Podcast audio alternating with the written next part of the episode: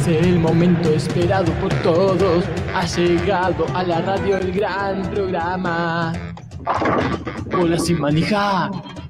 Bola sin manija. Bola sin manija llegó. Bola sin manija. Bola sin manija radio. Bola sin manija radio.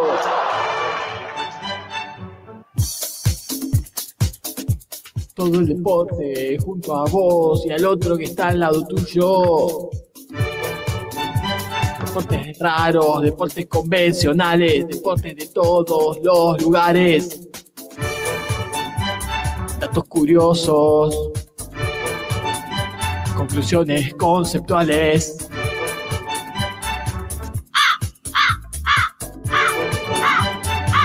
Nombres de estrellas de los 90 álbumes de figuritas, todos los datos irrelevantes del mundo deportivo mundial. Están acá. Bola, bola, bola, bola, bola sin, bola sin, sin manija, sin manija, bola sin. Manija, bola sin manija empieza ya.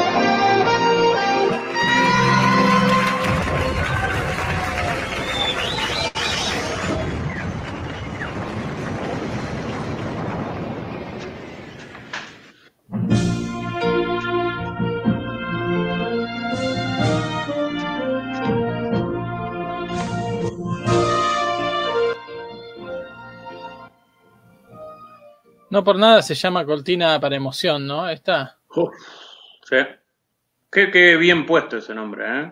Sí. Cada vez que suena. Un lagrimón. A veces eh, se escucha eso de fondo acá en mi casa y dicen, qué, qué emocionante esa música, y justamente es cortina Justo. para emoción. ¿En serio? Sí, sí, sí. Espectacular. Me- me- me- me- me quedé. Sí, sí, sí, Perdón. es, tre- Sí. es tremendo, es tremendo. Bueno, hay que remontar Sí. esto, ¿no? Eh, sí, Sí, BCM no para. No, Firme. un día firme. duro hoy eh, acá en mi casa, muy duro. Uf, a ver, En cuanto a lo emotivo, ¿no? Por la derrota de Argentina. me imagino. Oh, Sí, sí. me, cayó mal a, a mi de la- hija. del riñón, del riñón. del a la riñón familia de Handball, ¿no? La familia de Handball la familia la. ¿no? la- la peor derrota que sufrió ella en su vida, su corta vida, ¿no? O no tan corta ya, pero bueno. Está bien, Fue esto, esto le, va, le va a enseñar, le va a dejar enseñanza Sí. también, como toda derrota. Eso es lo Está en importante. ella saber aprehenderlas. Hoy vamos a hablar de eso, ¿eh? Sí, En sí. la, la columna de Jumagu titulada El fracaso de Handball, ¿no? algo así, sí, sí. Duro, duro, duro. Duro, pero hay que agarrar el tema de frente. Hay que agarrarlo de Sí, el frente. fierro caliente, bola, bola sin maneja, para eso tiene los, los guantes de amianto, para agarrar el fierro caliente. Así es. Pero bueno, eh, esto es bola sin manija y tendremos eso, pero tendremos mucho más. Primero, bienvenido Jumagu a la Argentina, ¿eh? Sí. Gracias, gracias. Sí, vengo de la República de Córdoba, ¿no? Que cada vez que voy, calculo que en sí, todas las provincias debe pasar lo mismo, porque en las pocas que he estado me pasó lo mismo. Qué distinto que es Buenos Aires, capital y las provincias, ¿no? En, en algún punto son otro país, ¿eh? Parece. Sí. Muchas cosas. Cosas simples como ir al, al mercadito del, del pueblo. Yo, para colmo, voy a un, pueblo más o menos chico. Si bien hay muchas cosas que acá hay, Ah. hay un montón que acá no. Esa salvedad te la iba a hacer primero, digamos. Por ahí la distancia, es, eh, la diferencia es un poco mayor porque vos vas a un pueblito, no vas a, a Córdoba capital, donde debe haber un montón de cosas que son similares, ¿no? Sí, pero así todo hay cosas que cambian mucho. Por ejemplo, Sí. ¿no? Bueno, En por ejemplo, la foto que nos mandaba, que nos mandaba Jorge de su destino secreto, que Tal cual. está cerquito, y hay productos que nunca se nos no hubiera ocurrido. Sí. Tal cual. Y bueno, y en Córdoba, por ejemplo, Córdoba capital, te digo, por ejemplo, es muy común eh, que el, el- el té, que acá por ahí las marcas más conocidas de té, ¿cuáles son? Eh, Green Hill, eh, Tarahui. Bueno, allá es La Virginia. Virginia, Vélez. La Virginia es una marca muy fuerte en el interior. Y por ahí no tanto Tarahui y eso. Sé que Tarahui se dedica más. La ley, los lácteos, los lácteos, si bien hay la Serenísima, pero hay mucho, eh, eh, ahora no me acuerdo exacto, la Lácteo, se llama una. Se ve que son más de Córdoba y, por una cuestión de costo de transporte y eso. Y en el supermercado me encanta ver, eh, o en el mercado, la marca de fideos alto con nombre de mujeres. Silvia, Estela, un clásico. Calculo que de todas las provincias, ¿no? Pero todo con nombre. Un poquito, un poquito de modella, ¿no? Ya asociar a la mujer a la cocina me parece que ya. Tal vez sí, pero bueno, es lo que pasa, ¿no? Mucha hierba, mucha hierba, muchas eh, cosas, pastas, sal cosas con, nombre de mujer, muchas. Muchas cosas que acá no hay, ¿no? Tremendo. Bueno. Qué bárbaro. Pero ¿qué más, qué, más tendremos además? Además de todo esto eh, de handball, de Córdoba. Bueno, hubo. Déjame pensar. Hubo Copa Sudamericana, final a final. Un equipo que logró su primer título, no internacional, su primer título, que coincidió con que es internacional. Además, la gran gesta del Halcón de Varela. Un eh, equipo que hace muy poco, para nosotros, era un equipo de primera B metropolitana. Tal cual. Probablemente uno de los equipos que más creció en lo futbolístico y como institución, ¿no? En los últimos 15 años. Tal vez 10. Sí, sí, claro. Y haciendo las cosas muy bien con la elección de técnicos, eh, haciendo las cosas muy bien, gastando poco en jugadores, nutriéndose de jugadores que por ahí son descartados por los dueños de su pase, como River, Boca, Independiente, y, y fogueándolos en sus primeros pasos en primera. Mi duda es, ¿Defensa y Justicia eh, descendió y volvió a ascender o es uno de los únicos dos equipos que nunca descendió? Creo que nunca descendió. Nunca descendió. Y, otra pregunta que quería eh, decirles, hacerles asociado a esto, ¿existe el concepto de semillero de técnicos? Porque Defensa y Justicia sería como, sería como un semillero de técnicos que han hecho grandes campañas ahí y han pasado luego a un estrellato o a estrellarse algunos, ¿eh? Pero bueno. Sí, eh, bueno, eh, los ejemplos, Holland, BKCS, BKCS. Nada más. Crespo ahora que se, lo, se lo, va, se lo va a, comer un grande en, poco tiempo. Almirón, Almirón, también pasó por, por y Justicia. Eh, y sí, tal vez luego muchos dirán que no es lo mismo eh, la presión de un equipo eh, sin la obligación de, ganar todos los partidos que luego el salto en grande, ¿no? Que tiene otras exigencias. Estaba viendo que ascendió en el 2013, 2014, la temporada 2013-14, así que seis años tiene nada más en primera división. Y fíjense, por lo menos lo que yo siento, ¿no? Que hizo también las cosas, se, se puso tan arriba entre los equipos de primera edición que yo pensé que hacía más tiempo que estaba en primera edición, bastante más tiempo. Mira, mira. Hablé de 15 años, cuando no, son 6. Yo, yo creo que un poco lo confundimos con por lo que fue haciendo con Arsenal, es bastante similar. Su, su llegada a la primera división, ganar un título internacional en los primeros años, mantenerse más o menos entre los de arriba. Luego Arsenal sí descendió, eh, y volvió. Sí, pero bueno, es como el nuevo Lanús, también le digo, ¿no? Mira. Ah. Pero es verdad que es más un Arsenal, porque Arsenal también tenía esa cosa de que nunca había descendido una vez que había llegado. Y bueno, es lo que está pasando por hoy con defensa, que creo que ni siquiera tuvo problemas con el descenso desde que está en primera división. No recuerdo. No, no, no. Y juega bien, ¿eh? Juega bien, el es lo defensa con, los recursos que decíamos que tiene, sin grandes estrellas. Eh, uno lo ve jugar a Bow, a Walter Bow ahí, dice, ¿por qué Boca lo dejó ir? Y se quedó con Soldano, ¿no? Eh, y así debe pasar con otros varios jugadores. hay uno independiente, no me acuerdo qué muchacho independiente que está jugando ahí. Que... Brian Romero. Y Pizzini. Pizzini, Brian Romero. Eh, estaba en su momento Barbosa, que era de River, que hasta le hizo un gol a River. Después volvió a River, no, no pasó mucho, lo devolvieron y ahora terminó recalando en Independiente. Pasó con Domingo Blanco, que era de Independiente. Loro Miranda, muchos jugadores eh, de Avellaneda y varios de Boca y de River también. Sí, sí, me suena que es como un lugar donde a veces algunos equipos que uno jugador, que no que tiene jugadores que no tienen lugar en su plantel, los, mandan para ahí para que se jueguen, ¿no? Ahora, eh, eh, ahora pienso que, diciéndolo en voz alta, me doy cuenta que tiene muchos de Boca, de River, de Independiente y de Racing. La, mayoría son de esos. ¿Tendrá que ver esos jugadores que toda su infancia y su adolescencia estuvieron acostumbrados a ganar en, equipos grandes, de, divisiones inferiores, que trasladados a estos equipos chicos rinden y encima sin presiones rinden mejor? Es probable, puede ser. Sí, sí. Puede ser. Tendrá que ver también, pienso yo, eh, Bragarnik, con todo esto, de por ahí tener contactos con eh, grandes representantes ah. para decirle, bueno, ven, que tráelo acá, que, lo recotizamos, digamos, le llevamos el precio de los jugadores. Claro. Este, porque fue uno de los primeros, si no el primer club donde él hizo, hizo su llegada, creo. Escuela. No sé si todavía está, pero creo que sí, no estoy seguro. Bueno, ¿qué más tenemos? Eh, Bueno, nos habían quedado muchas cosas de la vez pasada, ¿no? Tu informe, Haidt, de la persona, la mejor persona del mundo. ¿Cómo era? No, tremendo. No, el, jugador más completo del mundo lo titulamos. Ya veo que va a ser una decepción total este informe.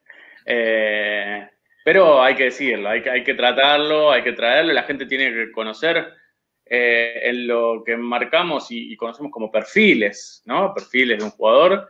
Eh, está bueno conocer a este polirrubro, por decirlo de alguna manera, y tal vez no afirmarlo, pero sí preguntarlo, ¿es el jugador más completo del mundo?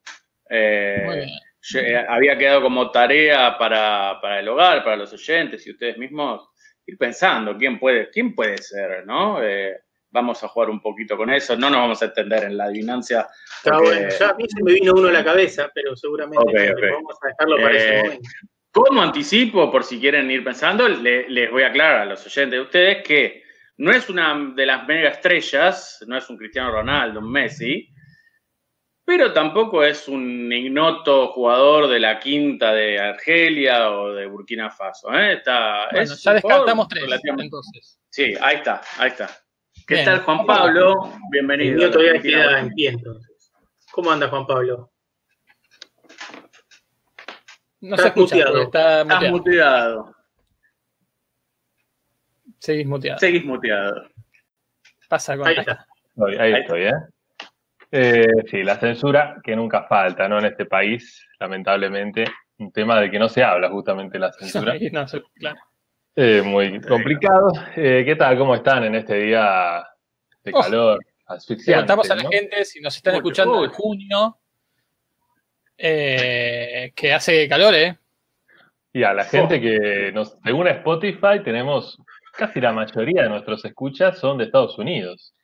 Bueno, por eso de, ahora más va a empezar, vamos a empezar a hacer el programa con, con doblado, ¿no? Doblaje simultáneo, así es. Eh, 35.4 en este momento la sensación térmica en la capital federal. In the capital of Argentina. Sí, pero si hay algún eh, oyente real eh, en Estados Unidos que nos avise y hacemos una columna eh, específicamente de fútbol americano, que ya está en sus etapas conclusivas. Imagino ya, ya, están definidos los finalistas, ¿no? Uno de los Patriots, entiendo yo, con el hermoso Tom Brady. Y el otro no, recuerdo, no sé quién es. No, perdóname, Jumagu, perdóname, Jumagu, pero Tom Brady no juega más en los Patriots. Oh. Ah, entonces el equipo de Tom Brady, perdón. Mala mía. Ah, entonces, Tom, Brady Fútbol Club. Estás hablando entonces de Tampa Bay Buccaneers, el otro equipo de Martín Gramática. Mi equipo. Patriots que encima, no sé que este fin de semana no pude ver nada, sí vi las semifinales de conferencia el, final, el fin de semana anterior.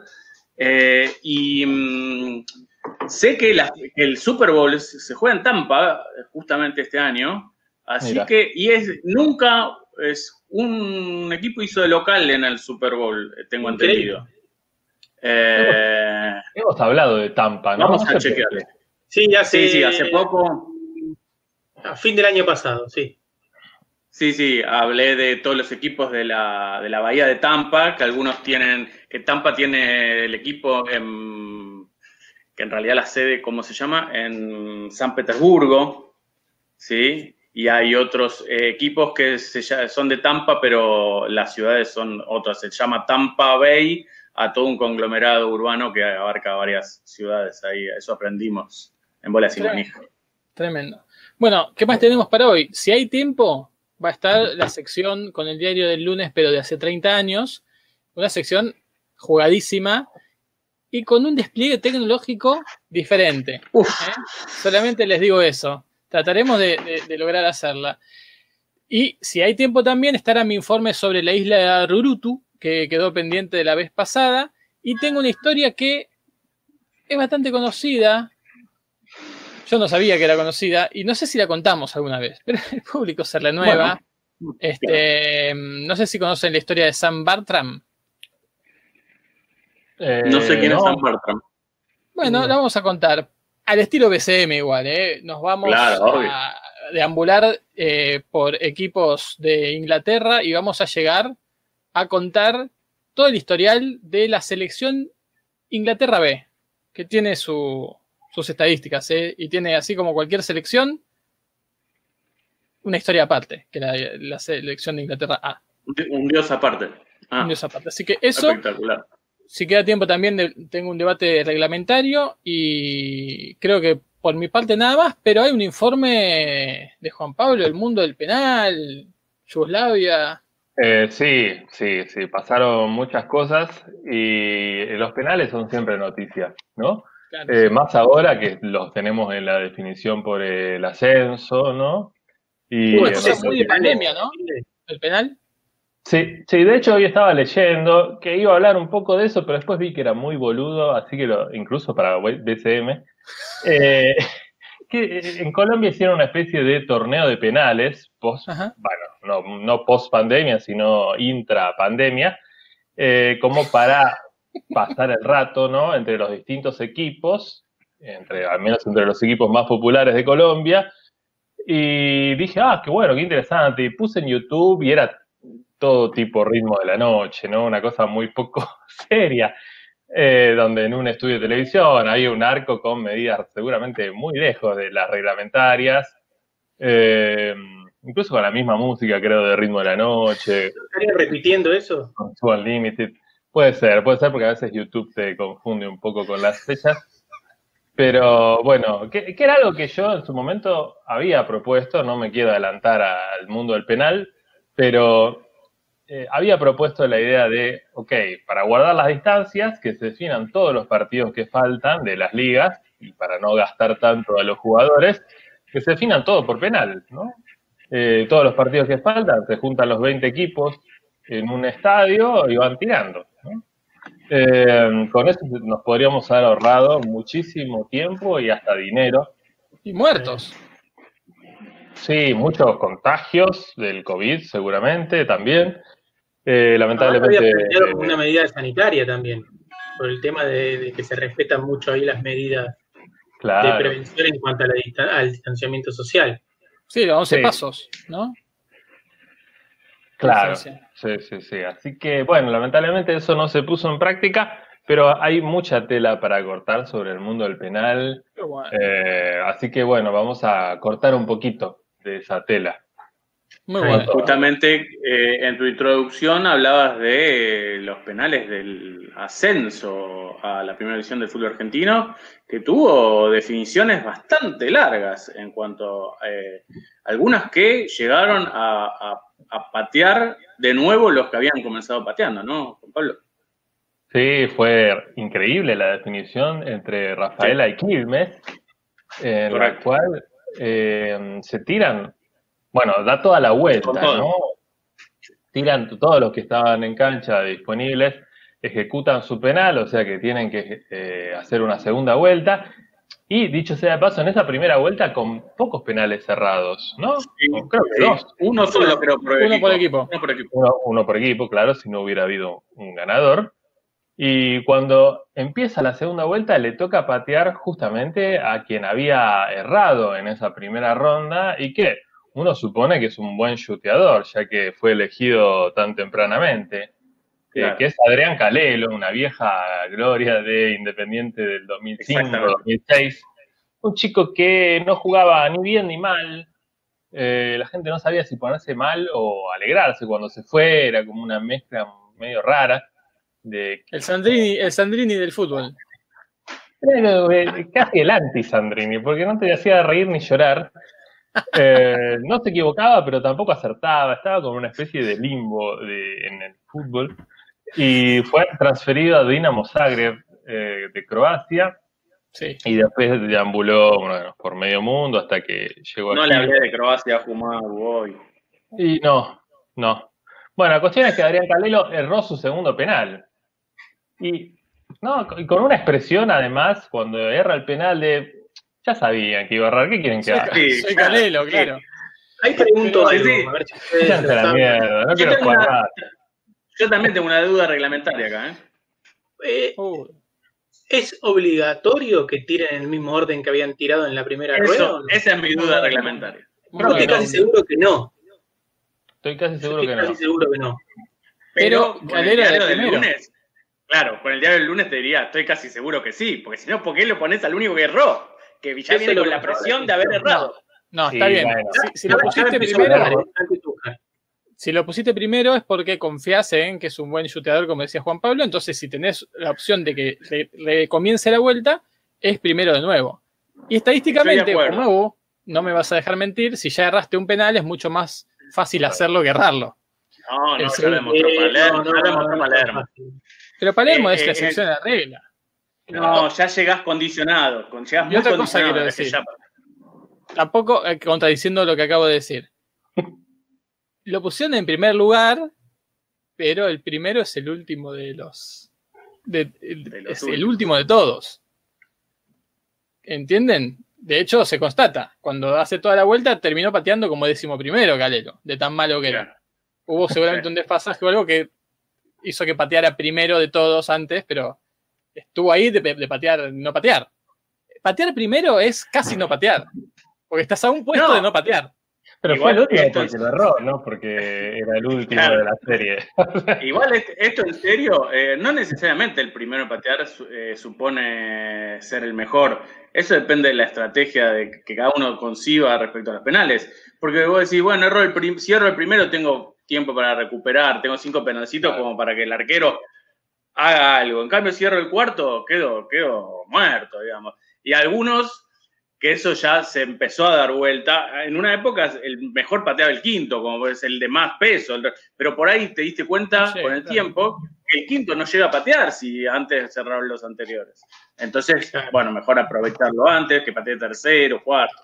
El mejor es el cuarto, entonces, en general, y el peor es el primero. Sí. Para mí. El, peor de, el peor de los mejores, porque hay un montón que no están designados para patear, ¿no? En el top 5. Bueno, pero quizás ya el técnico piensa, esto, esto es un empate clavado, en penales incluso, así que ya pensando en la muerte súbita, eh, bueno, me saco encima. El mejor es el sexto, el mejor es el sexto entonces, en, esa concepción.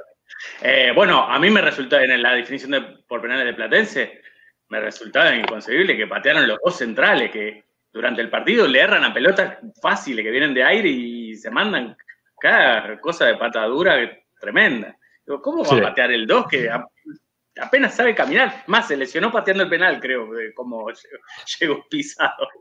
Eh, y después jugadores que patearon muy bien, tal vez no se sentían con confianza, puede ser. Eh, patearon incluso después del arquero, el arquero lo patea espectacular, el arquero Platense. El, el Platense fue el mejor eh, penal de todo el fin de semana, y eso que hubo como 70 penales en el fin de semana. Y ninguna flor. Siempre me da la impresión en estos partidos del ascenso, bueno, cuando digo siempre me refiero a ayer, que eh, tiran mucho mejor los penales de lo que juegan, ¿no? Lo que quizás marca que como el fútbol, la dinámica del fútbol limita quizás las prestaciones individuales de algunos jugadores que solo se sienten libres en los penales, ¿no? Por eso se llama tiro libre. Penal, ¿no? Sí. No, y mirá, vos hablaste de dinámica y tal vez quiera decir que la dinámica de lo pensado y no de lo impensado termina siendo más fácil para este, esta, esta suerte de jugadores de segundo nivel. Es la estática de lo pensado también, ¿no? Porque la pelota está quieta y creo que eso también contribuye un poco a. Bueno, pero bueno, está bien. ¿Quieren, que eh, empecemos con otras cosas del programa y después vamos al informe de penales de Juan Pablo? Dale. Sí, Queda mucho, mucho para hablar. No sé con qué quieren comenzar, si quieren con algo de. Arranquemos con la actualidad, sí, arranquemos con, con el informe, informe del Tiene que sacar de adentro. Hoy estaba recordando mi canción de la actualidad, no sé si la recuerdan, era muy buena. ¿Era para bolas sin manija o era para UPMA? No, UPMA, UPMA, era, era la sección de la actualidad de UPMA, sí, sí, sí, está disponible, está, para escuchar, eh, está para escuchar. Ya después lo después me gustaría escucharla, no la conozco. Ahora, ahora Era muy buena realmente. Eh, sí, Jumau, tu columna sobre el Mundial de Handball. Bueno, hoy quedaron definidos los cuartos de final, ¿no? Argentina hoy tenía su partido más importante de la historia, luego de haber tenido su partido más importante de la historia el pasado sábado, cuando le ganó a Croacia, ¿no? Un partidazo. Jugó, pues juega con Qatar, que es un poco... Subcampeón mundial Croacia, ¿no? Subcampeón europeo, perdón. europeo, que es más o menos lo mismo, ¿no? Casi lo mismo que ser subcampeón mundial. Y jugaba contra Qatar, que Qatar nos tiene de hijo, ¿no? Nos ganó dos o tres veces en los últimos torneos importantes, siempre con lo justo, siempre de, la mano y de los pies de, su arquero, que es uno de los mejores del mundo.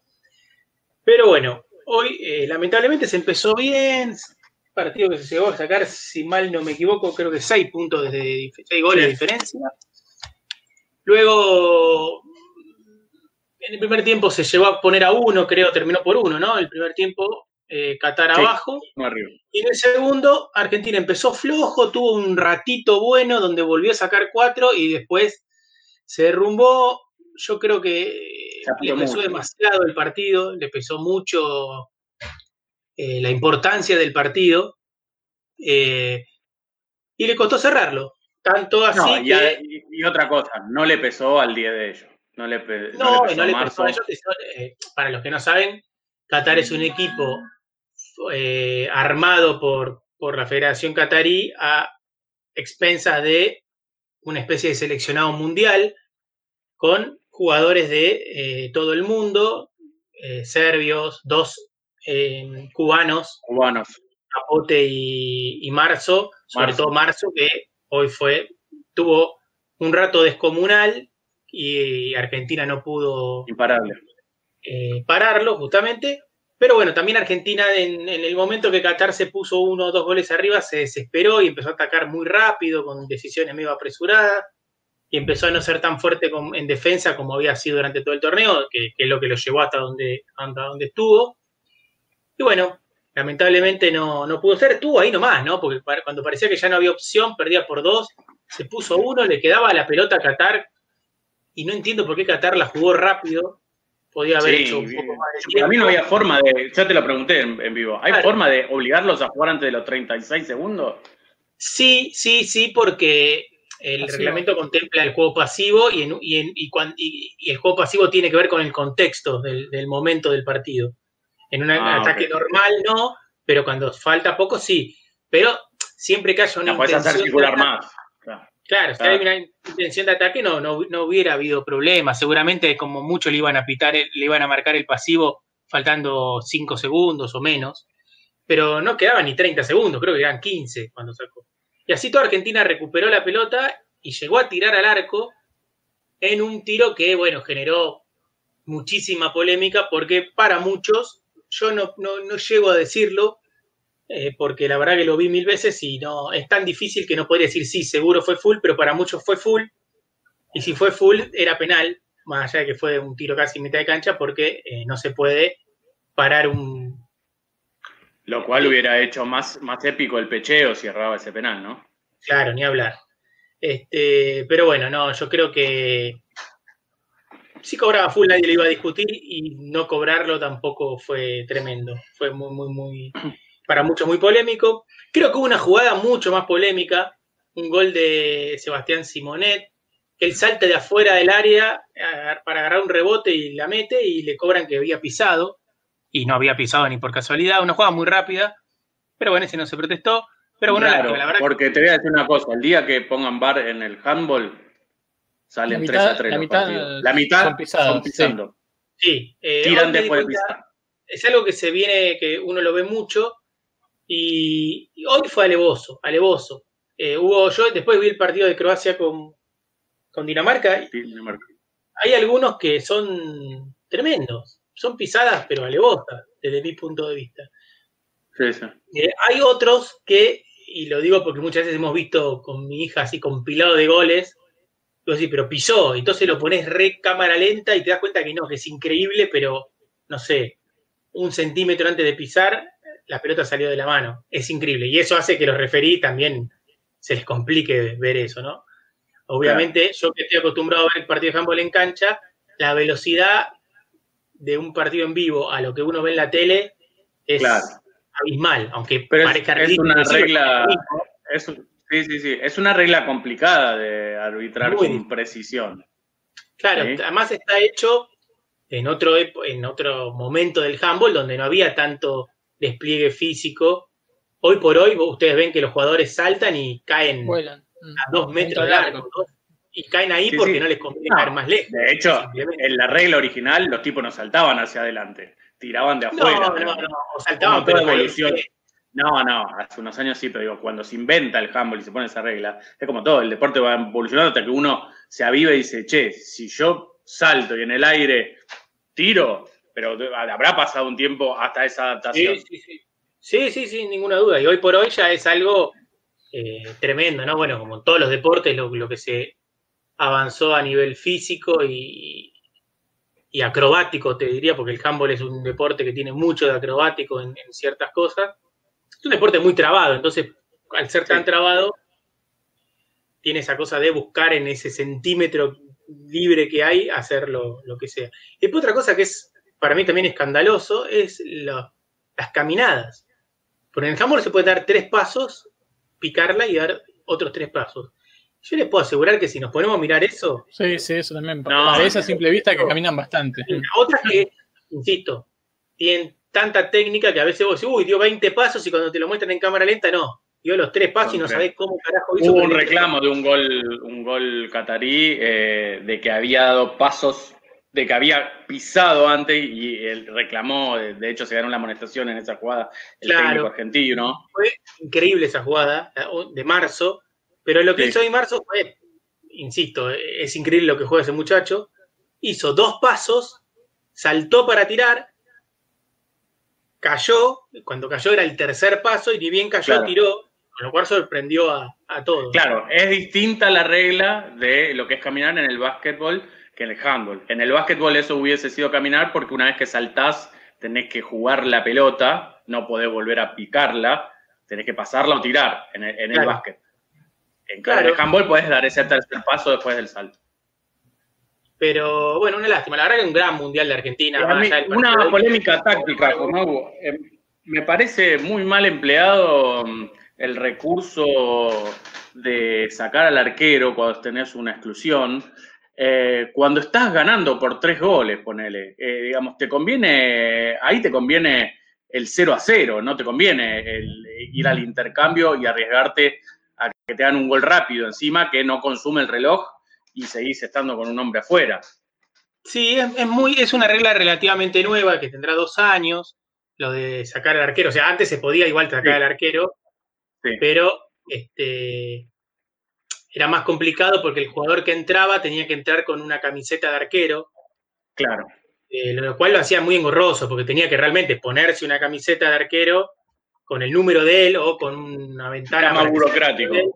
Entonces era mucho menos dinámico, entonces nadie lo usaba porque era muy complicado hacerlo.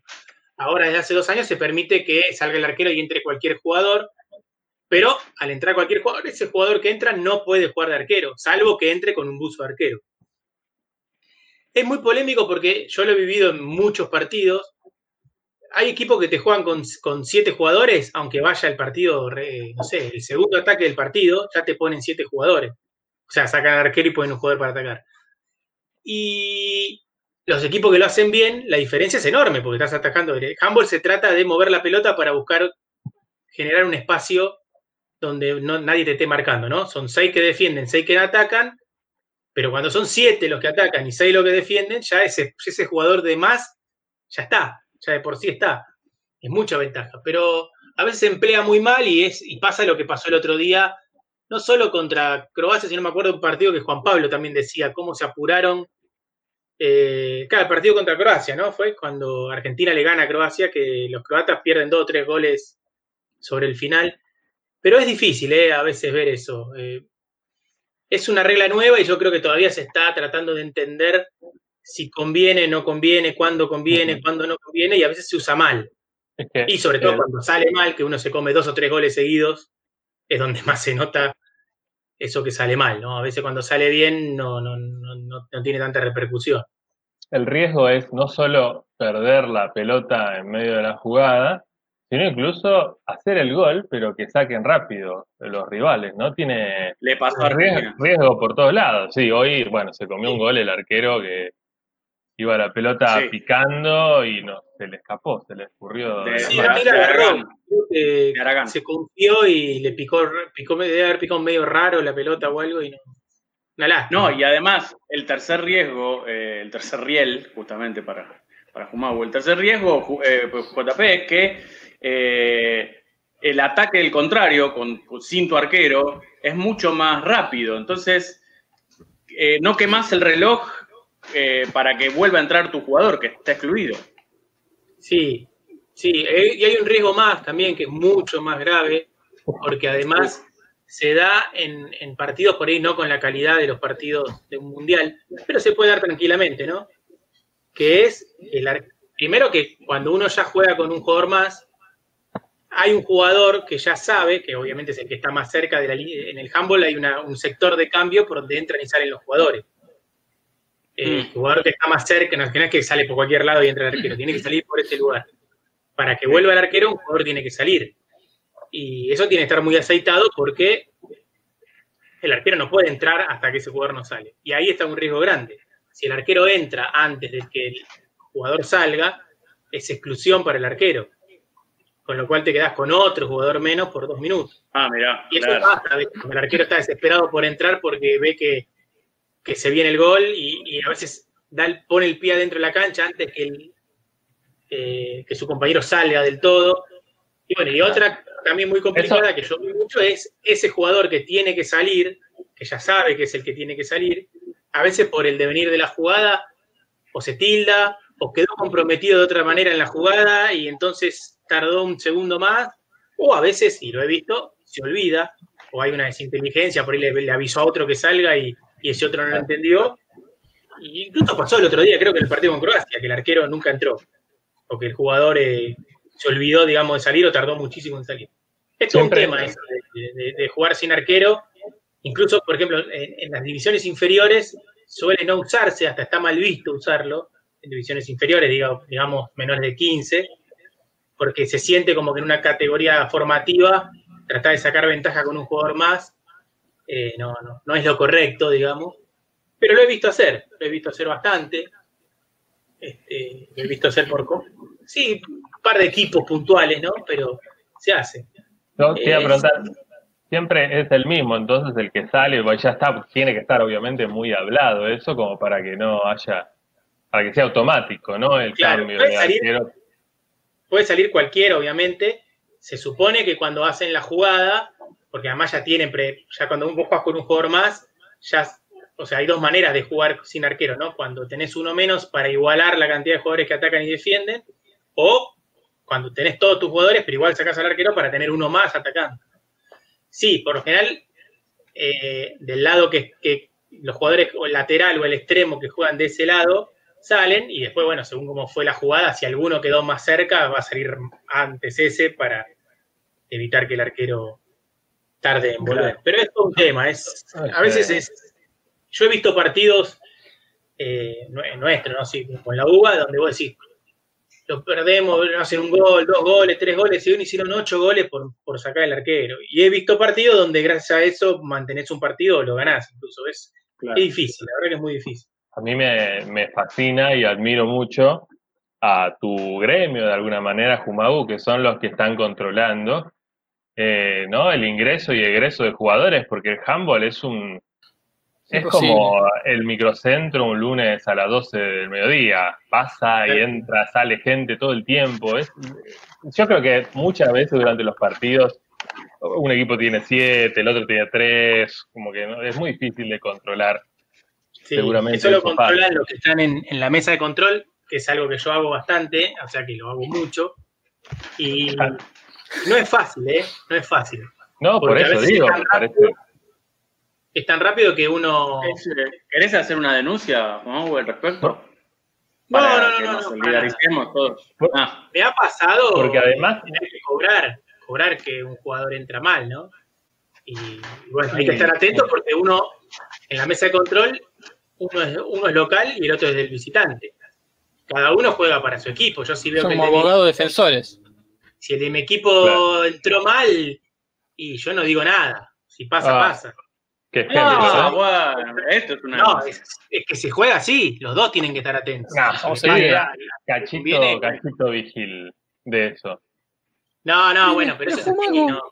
Los mundiales no, ojo, los mundiales no, porque el mundial, la mesa de control es, neutral, entonces ahí están mirando igual los dos. Es como un fiscal de mesa en, Tal cual. en tu rol.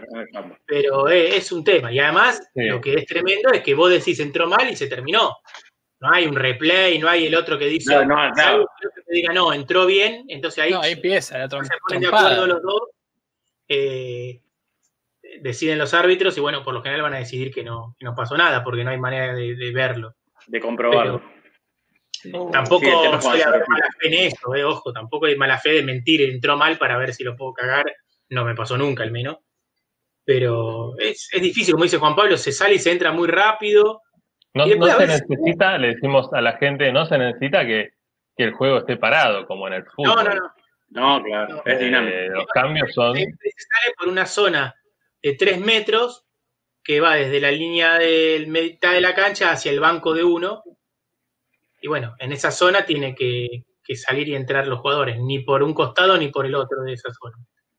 Qué bárbaro. Y ahora Argentina pasó por un gol pasó de eh, poder haber hecho su mejor actuación histórica al peor, mundial del, milenio, ¿no? Para Argentina, más o menos. No sé cómo va a terminar. La verdad que no sé cómo va a terminar. Pero nada. Hablaban de que. A nivel no, juego, de que, va a jugar por el décimo tercero al decimosexto puesto. Sí, en realidad no juegan, creo que ya directamente queda. Ah. Queda según los puntos que sacó. Pero la verdad que a nivel juego fue para mí, de los que yo vi, el, mejor, sin duda, porque los partidos los jugó de igual a igual. Con, a, Croacia creo que le jugó muy bien, los demás no tuvo ningún problema. Con Dinamarca perdió por 11, pero jugó con muchos suplentes. Hoy Croacia perdió por 12 en un partido que la verdad que dio vergüenza de, de Croacia. Y Croacia podía, si ganaba, clasificaba el segundo tiempo de Croacia parecía un equipo, no sé si alguno lo vio hace un rato. No. Parecía un partido amateur. No, no, una cosa increíble, increíble. Y la marca con muchos suplentes, además, ¿no? Le ganó por 12, creo. Pero bueno, eso fue. Un buen mundial para Argentina. Bueno, ahora amargo el... porque afuera.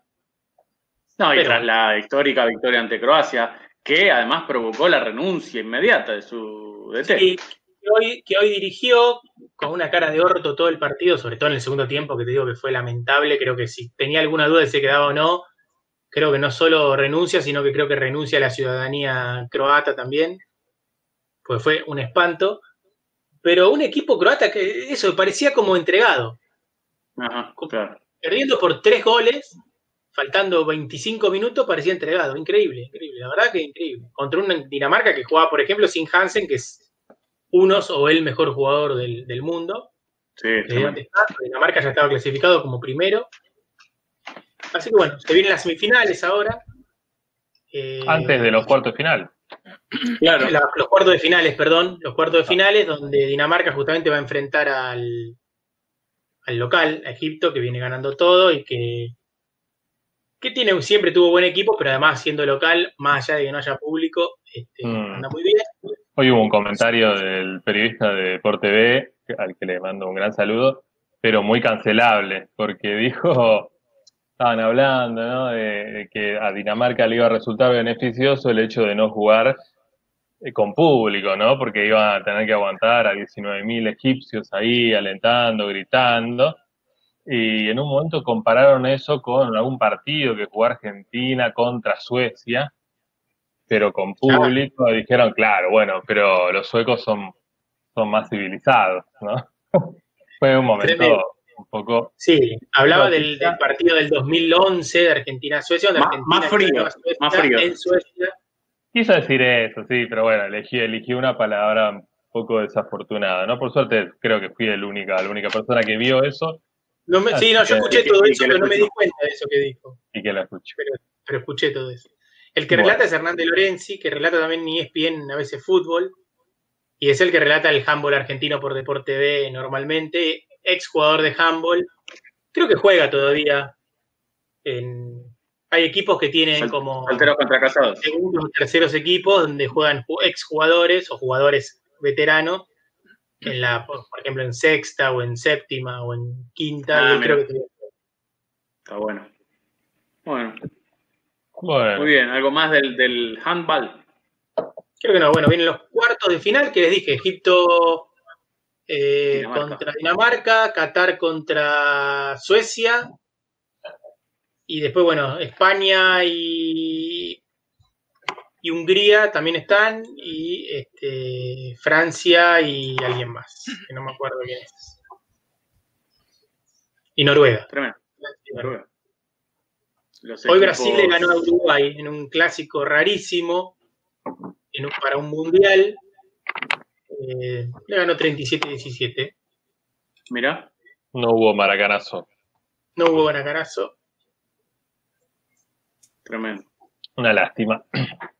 Pero bueno, Uruguay ganó un partido, ¿no? Creo que ganó por walkover. Sí, le ganó Verde. 10 por 10 0 goles. a Cabo Verde. Chile también, bueno, Chile no clasificó.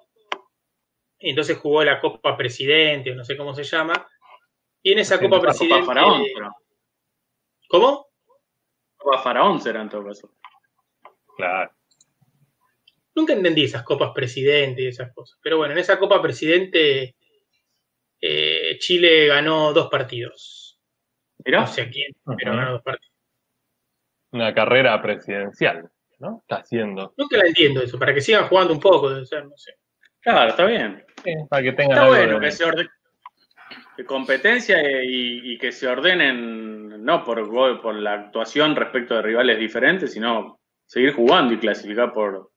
Y es más, tendría que, que valer en, en plata la ubicación como para motivar, por ejemplo, a Dinamarca a salir más arriba o a Croacia más arriba, cuando juegan por nada, ¿no? Claro.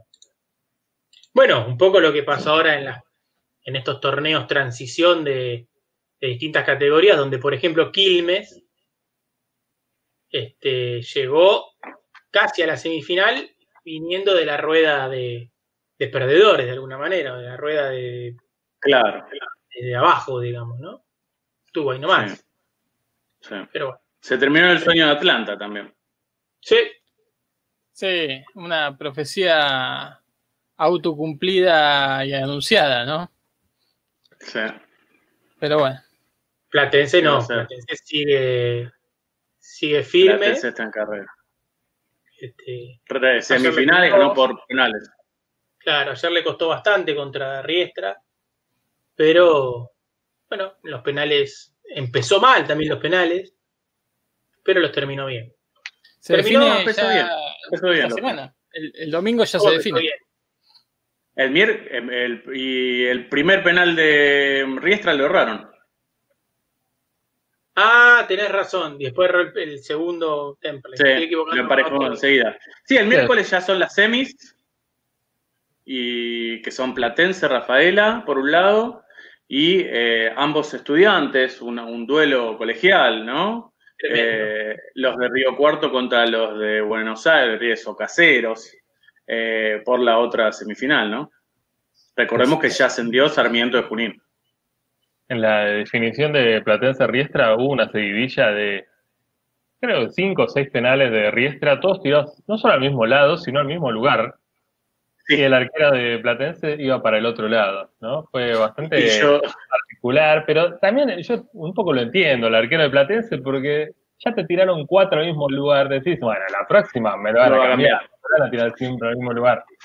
Pero a la vez pensaron esa, esa, estrategia hasta el final, ¿no? Es como el papel, piedra y tijera. Claro. Tal cual. Que en, realidad, que en realidad es piedra, papel o tijera, no papel, piedra, tijera. Ah, mira. No, yo le puteaba al arquero de Platense, porque incluso las únicas dos veces que se había tirado al otro lado, que es donde lo habían, eh, de luego patearon todos los penales, por ver que no acertó, los otros cerraron. Así que le venía diciendo, tirate de cábala aunque sea para ahí, si no, no acertaba un, solo penal. Y atajó, tirándose para ese Lo atajó, ahí, lo atajó ahí finalmente el penal pateado por el arquero, ¿no? que había sido figura durante el partido. Yo quiero dejar mi opinión sobre lo que pasó en ese último penal, más allá de que quería que gane Platense, obviamente, ¿no? Y quiero que ascienda. Pero yo no, algo que no puedo entender es, en los penales está el referí y el juez de línea. El juez de línea lo único que hace es mirar si se adelanta el arquero, se supone, o si es gol. El arquero de, Platense dio un paso, dio un saltito para adelante y después se tiró. Eh, eh, no, recuerdo tanto el último penal, pero en el resto de los penales, eh, Merlos, que era el árbitro, estaba bastante, insistía bastante al... Live streaming is on. Le insistía a los arqueros, sobre todo al de Platense, de que siempre tenía que tener un pie en la línea, un pie en la tierra, un pie en la línea cuando se efectivamente se ejecutaba el penal. Y entonces lo que hacía el de Platense era pararse un cachito atrás, como para poder hacer ese saltito y tener ese impulso. Así que es probable que en ese último penal también haya hecho eso y quizás haya parecido que se adelantó porque pegó el saltito, pero lo pegó desde atrás, entonces no estaría. Igual, además, adelantamientos hay todo el tiempo, ¿no? no, no, por eso, a mí me, molesta mucho. Me molesta mucho, y sobre todo en esta época de la sociedad, cuando se ponen reglas y después no se las hace cumplir. Me hincha las pelotas, no las pongan y listo. Listo. Claro. No digan, entonces puede. Hagan como en el handball. En el handball hay una línea a los 4 metros, 5 metros, perdón, o 4, 4 metros, que hasta ahí el arquero se puede adelantar. Listo. Bueno, en el fútbol está, hasta la línea del arco se puede adelantar. Sí, bueno, pero si la vas a sacar adelante, bueno, ya hace una línea un metro más adelante y si bueno, hasta acá puede. Lo que pasa es que no está prohibido adelantarse. Está prohibido adelantarse antes de tiempo. Pero uno puede tirarse hacia adelante si si tiene el pie en la línea antes de que parta la pelota. Claro, además puede estar todo el cuerpo, salvo una uña del pie, ¿no? Eh, figurativamente hablando. Eh, y a veces eso da un poco la impresión de adelantamiento, pero en realidad si uno mm, revisa la jugada no, no hubo. Eh, bueno, sí, es, verdad que se podría poner una sublínea ahí y bueno, listo, ya está. Hasta acá podés caer. Una parte de tu cuerpo cae más adelante acá, va de nuevo. Está bien, eso está, podría ser. Aunque ahí los arqueros empezarían a parar en esa línea.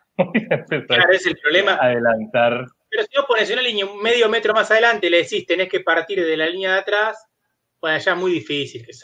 bueno, van a buscar algo para poder hacerlo igual, ¿no? Pero bueno, van a entrenar eso. Y si no, poner la pelota en el medio, el arquero de un lado y el jugador de otro, y el que llega primero a la pelota gana. Tienen que correr los dos y listo. Sí, pero van a empezar a, salir antes algunos, antes de, no, hay que jugar a nada en realidad. No, pero creo que estamos en condiciones de, de avanzar justamente en. Sí, Juan Pablo. Cuando haya tecnología, podrían estar como en una cápsula, tanto jugador como arquero, y bueno, hasta el momento en que El, árbitro con un control remoto abre ambas cápsulas y ahí, bueno, listo. Ya está, no hay, que, no, hay, que, apelar a la tecnología, Juan Pablo, lo acabas de decir vos. Hay que hacer gateras como en el, en el turf y que se abra la gatera. Claro, sí, ya sé, pero no es una tecnología que falta hoy, digo. Es verdad. Es verdad. Bueno, sí, sí, sí, sí, totalmente. ¿Querés que, entremos al mundo del penal, Juan Pablo, ya que estamos en él? Uf, sí, ya estamos hace rato en el mundo del penal, recorriéndolo sus distintos continentes, sus distintas zonas. Eh, no sé por dónde nos va a llevar este, es, así. Este informe que va a ir tocando, ¿no? Justamente de primera y eh, atravesando distintas cuestiones. Les comento primero, les hago una introducción de cómo se me ocurrió hablar del penal. Bueno, primero que nada, por todo lo que estuvimos comentando desde hace 40 minutos, eh, todas estas definiciones por penales, ¿no? Que uno viene viendo desde que nació. Um, después por otra cuestión, y es, eh, estuve escuchando un podcast, un podcast que está muy bueno, es eh, de Jonathan Wilson, que es un periodista inglés muy reconocido, que tiene un libro que está bastante bueno sobre la historia de la táctica en el fútbol, la historia de la táctica atravesada por cuestiones sociales además, eh, que está muy bueno. Y bueno, tiene este podcast que se llama The Blizzard, es en inglés, eh, con, en el, que recuerdan partidos por X razón, de una manera muy sesgada, muy caprichosa. Y en, esta, en este episodio de, Blizzard recordaban Argentina 0, Yugoslavia 0, de 1990, eh, aquel partido en Firenze, eh, que se definió justamente por penales, donde el, el Goico empezó a hacer de las suyas y nos llevó a la semifinal. Y em, primero un par de cosas que de ese partido que yo no recordaba, nunca lo volví a ver, eh, o si lo volví a ver fueron cachitos, pero una cosa que, me, que no recordaba es que Argentina había jugado casi todo el partido con un jugador más. Eh, expulsaron a un jugador yugoslavo a los 20, 30 minutos del primer tiempo, o sea que jugó una hora y media con un jugador más y casi que no llegó fiel al estilo ¿no? de Bilardo. Eso no modificó el planteamiento, no modificó la actitud cautelosa siempre de ese equipo épico, ¿no? Eh, tan, tan absurdo y genial que fue el del 90. querían ir entrenando a Boicochea para los penales de la semi, ¿no? Sí, puede ser, es posible. Y bueno, esa definición por penales también fue eh, adrenalínica, fue muy cambiante. Y otras cositas que se mencionan en, el podcast sobre lo que rodeaba ese partido en aquel momento, que también me llamaron la atención. En, en, el programa está Jonathan Wilson, hay otro periodista inglés y hay un periodista bosnio que va recapitulando algunas cuestiones y Jonathan Wilson además también hace como una especie de eh, contextualización de la Argentina de esa época. Dentro de todo, manda un poco de fruta, pero bastante fiel a... Fruta madura. Sí, fruta que madura. Fruta madura. Y, um, ¿qué iba a decir? Ah, bueno. Y Jonathan Wilson en un momento dice, bueno, en, ese, en aquel momento no veíamos tantos penales como ahora. No era tan común ver definiciones por penales. Eh, en, los torneos importantes, ahora estamos recontra curtidos, pero en esa época era más raro. Eh, paréntesis, no veíamos tanto fútbol directamente. Sí, no veíamos tanto fútbol, pero bueno, no, no había tantas definiciones por penales y Jonathan Wilson dice, aunque los argentinos tenían una pequeña ventaja, y es que en el torneo nacional se había ah, implementado la definición por penales. En, en torneo 1888, 1889, perdón, 1989, 1988, 1989. Este torneo también histórico, ¿no? Muy recordado, que ganó Independiente y fue el único, lamentablemente, en el que se implementó la definición por penales, a pesar de que ¿no? Era realmente un gran agregado, me parece a mí, al espectáculo, pero bueno, quizás la sociedad de la época todavía muy apegada al conservadurismo, ¿no? la dictadura militar. Y...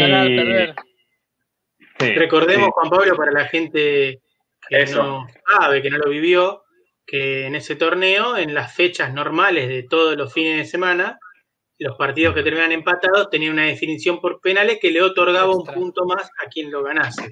Exactamente. O sea, que si vos ganabas un partido normal, eran tres puntos, si empatabas era uno y ganabas un punto más si ganabas la definición por penales. Además, fue el, fue el primer torneo que otorgó tres puntos al triunfo antes de pasar de los dos a los tres directamente. De hecho, este, mientras decía de los tres puntos, me quedé pensando si estaba errándole, pero no, era así. Era así, era así. Era así, era así. después de que se terminó ese torneo, se volvió al sistema anterior, de los dos puntos por victoria, hasta el 95, creo que fue el cambio. Ah, mira, recién ahí. 95, sí, ¿no? Bueno, por ahí, a principios de los 90.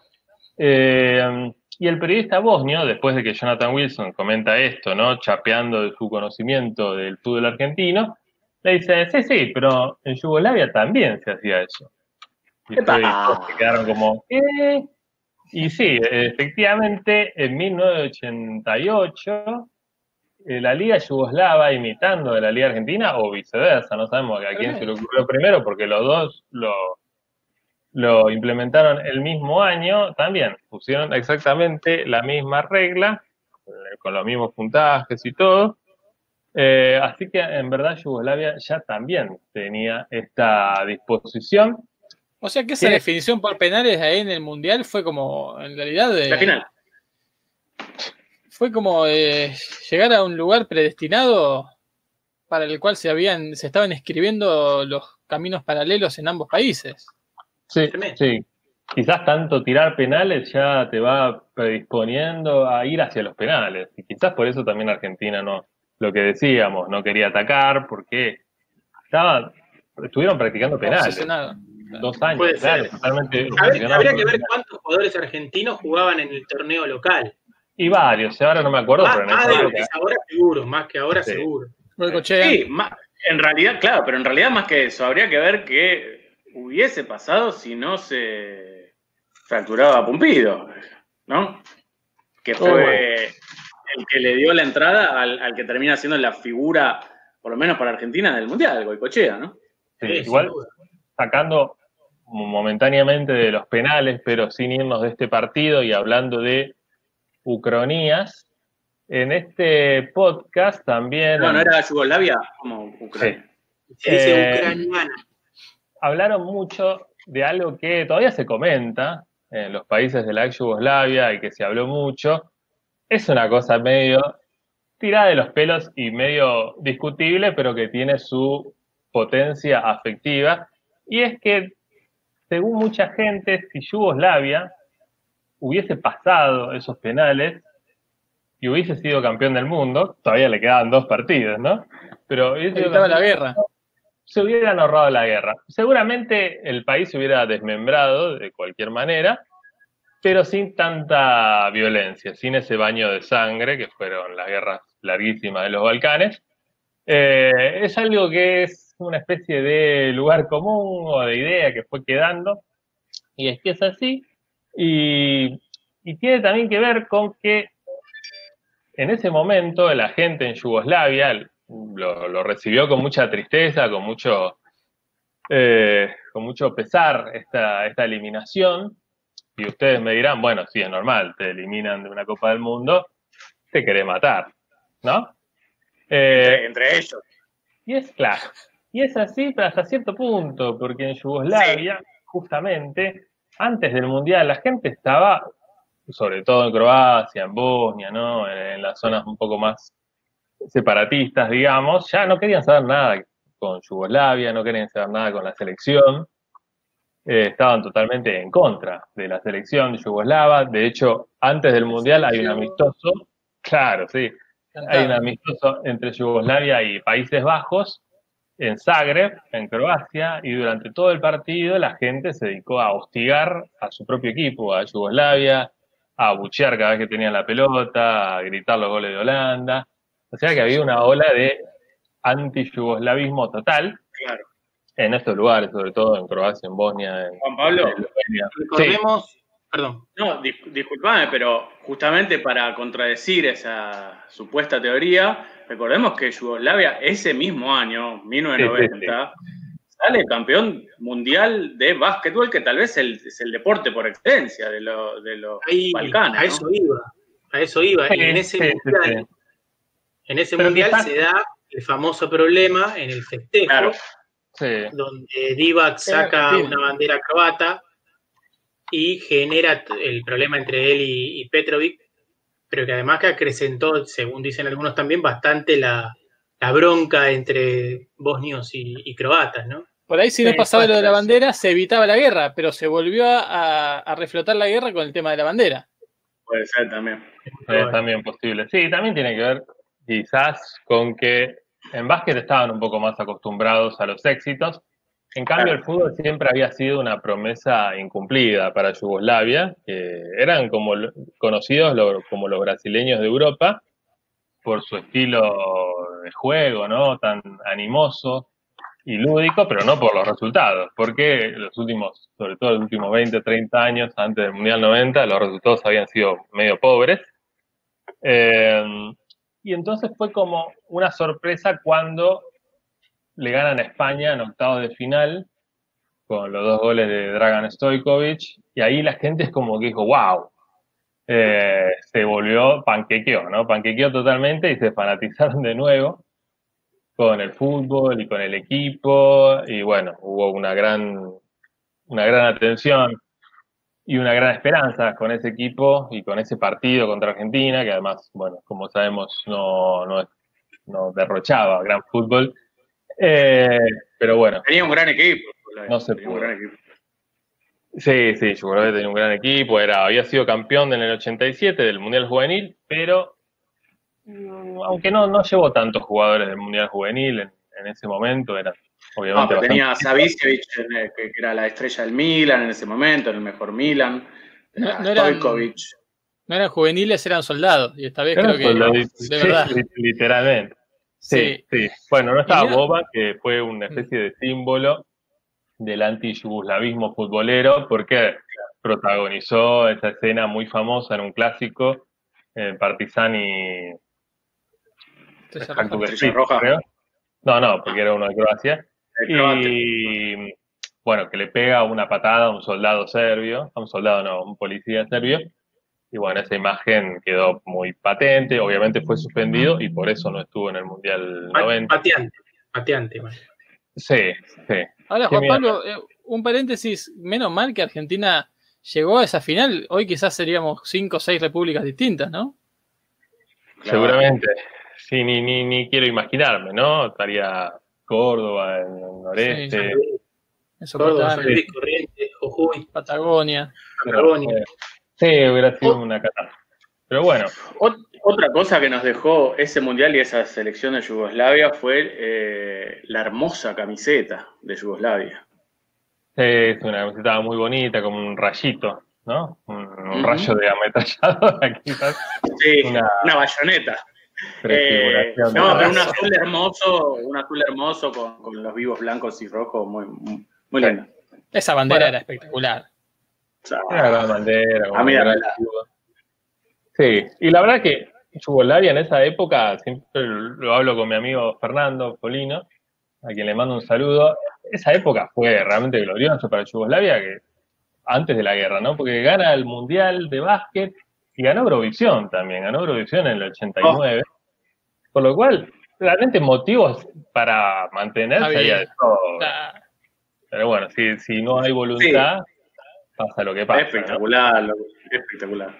Eh, sí, tal vez algún eh, croato, un bosnio, un serbio de pura cepa te diría, pero un fake. Éramos como, como si jugaran Argentina, Brasil y Uruguay todos juntos eh, porque no teníamos nada que ver entre nosotros.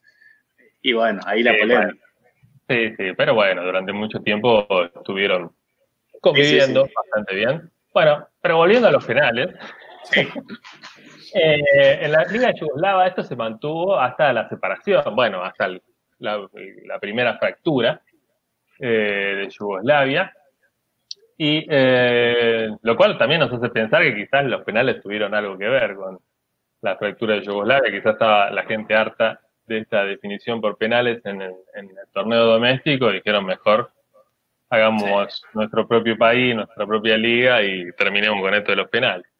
Eh, también puede pasar. Eh, no encontré en otro lugar donde se hiciera esto, además, bueno, de Estados Unidos, que es otra cuestión, ¿no? Estados Unidos es... Y otros penales. Y otro, penales. Eh, salvo en Australia. En Australia de, creo que, bueno, ahora se me fue qué año, en el cual daban cuatro puntos por partido ganado sin penales, partido ganado limpio, y eh, dos por partido ganado por penales, creo, algo así. Pero bueno, quería comentarles algunas curiosidades del mundo del penal. Claro. Ya eh, abandonando un poco la historia y este paréntesis, que es más largo que lo que voy a comentar ahora. Y, em, ¿Saben dónde fue la tanda de penales más larga de la historia del mundo? No lo van a sacar, ya algo que lo hayan leído, algo que lo sepan. No. ¿Dónde? ¿Estás en Namibia. Namibia, la tierra oh. del África. sin fin. Sí, sí, sí. África, eh, Namibia es África alemana, ¿no? Es la Uruguay de, de Sudáfrica. Alemana o holandesa. Sí. ¿No?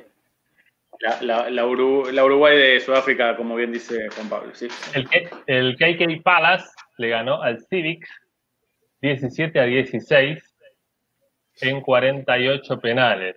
¡Eh! ¡Oh! ¡Qué raro! erraron todo. y erraron, a ver, o sea, tiraron 24 cada uno. El famoso es más fácil errarlo que hacerlo. Sí. Eh, Civic se ve que erró 8 y Palas erró 7. No, no saben tanto. Ah, eh, proporcionalmente hemos visto tandas más desastrosas, ¿no? Y ya vamos a ir a eso. Pero primero les quería preguntar otra trivia y tiene que ver con eh, ¿cuándo fue, cuál, cuál fue la tanda con mayor cantidad de penales convertidos? Ah, que no es esa. convertidos, no pateados. No, no, no. Escocia. Tibio. No, tibio no, eh, frío. Ah. Tíbet. Libia. No, le voy a decir. Sí. En Argentina. Argentina. Argentina! El país del fútbol. El dulce de leche. los penales. Y de los penales. Y esto creo que se van a acordar, al menos quizás Hyde, no sé. Yo recuerdo una definición por penales muy larga de, no me acuerdo si era Temperley, Platense, alguno de esos. Pero bueno, recuerdo eso fue en el torneo histórico del 88-89. Ah, Argentinos Juniors le ganó a Racing por 20 a 19. Después de 44 ejecuciones. ¿Ves? Ahí erraron, erraron cinco penales. ¿no? Va, no. No sé. Yo recordaba eso. Muy pocos, claro, ¿no? Tiraron 22 cada uno. Eh, sí, yo tengo un recuerdo quizás distorsionado de esa definición, seguramente muy distorsionado, en el cual eh, los penales arrancan los penales tirándolos de día y terminan tirándolos de noche. Y con un dragón. Puede ser, puede ser, porque por la hora que terminan los partidos, justo la caída del sol, este, tranquilamente. ¿eh? Partido eran a las 5 de la tarde, así que puede ser. Bueno, bueno, sin ir más lejos. Arrancamos hablando de la definición por penales de ayer, de Platense Riestra, que empezó un día y terminó otro el partido y la definición por penal, ¿no? Sí, sí, sí, sí, sí. Em, pero bueno, otras cuestiones del penal, más allá de esta trivia, la polémica, ¿no? la controversia, polémicas que hemos hablado, pero bien vale volver a hablar sobre, esta, sobre este debate, ahora con datos. Eh, es la polémica, ¿no? ¿Tiene ventaja el equipo que lanza primero? una larguísima, ¿no? Cuestión que siempre vuelve a la palestra. Y en algún momento la FIFA le dio la derecha a esa suspicacia.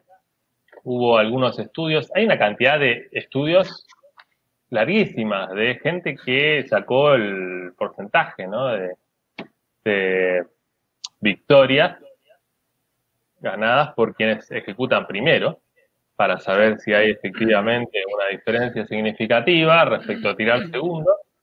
Eh, Vas hacia una vieja, un viejo anhelo de BCM. Ya te, ya te veo venir.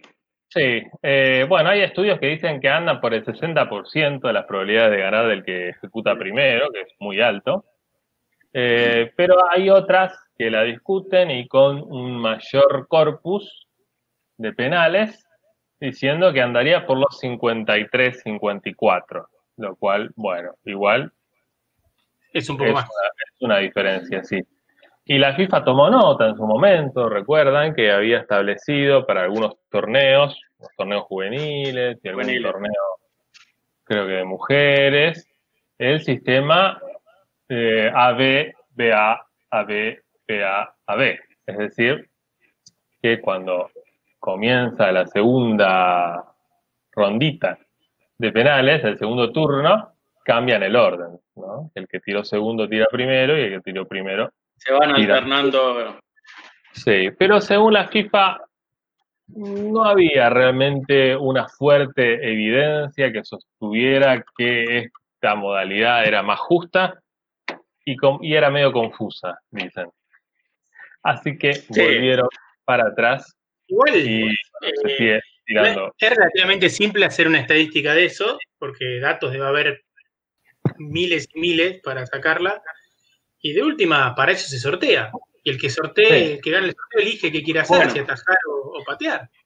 Ahí quería ir, porque eh, lo pensé ayer. Eh, el sorteo de los penales de Platense Riestra lo gana Riestra. Y elige atajar primero. O, no está, eh, se perdió porque no lo habías hecho el informe este, o nunca escuchó acerca de las estadísticas de los penales, ¿no? Sí, pero ¿por qué alguien querría tirar después? ¿No? Como para no sé. jugar con el resultado del diario del lunes. Siempre el que te defiende cada una de las posiciones te va a decir, yo prefiero que patee el primero porque si erra yo ya pateo tranquilo. Y el otro te va a decir, no, yo prefiero patear primero porque si lo meto ya el otro va a tirar nervioso. Y ya voy siempre ventaja. Claro.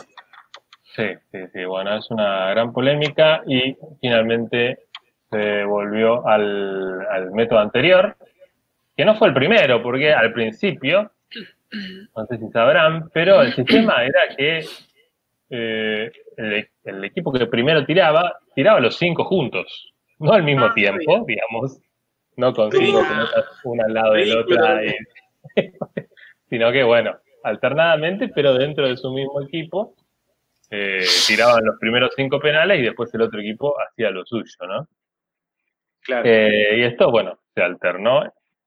Después, eh, son bastante recientes los penales, recién en 1962 se empezó a, a utilizar de manera más regular con el torneo Ramón Carranza.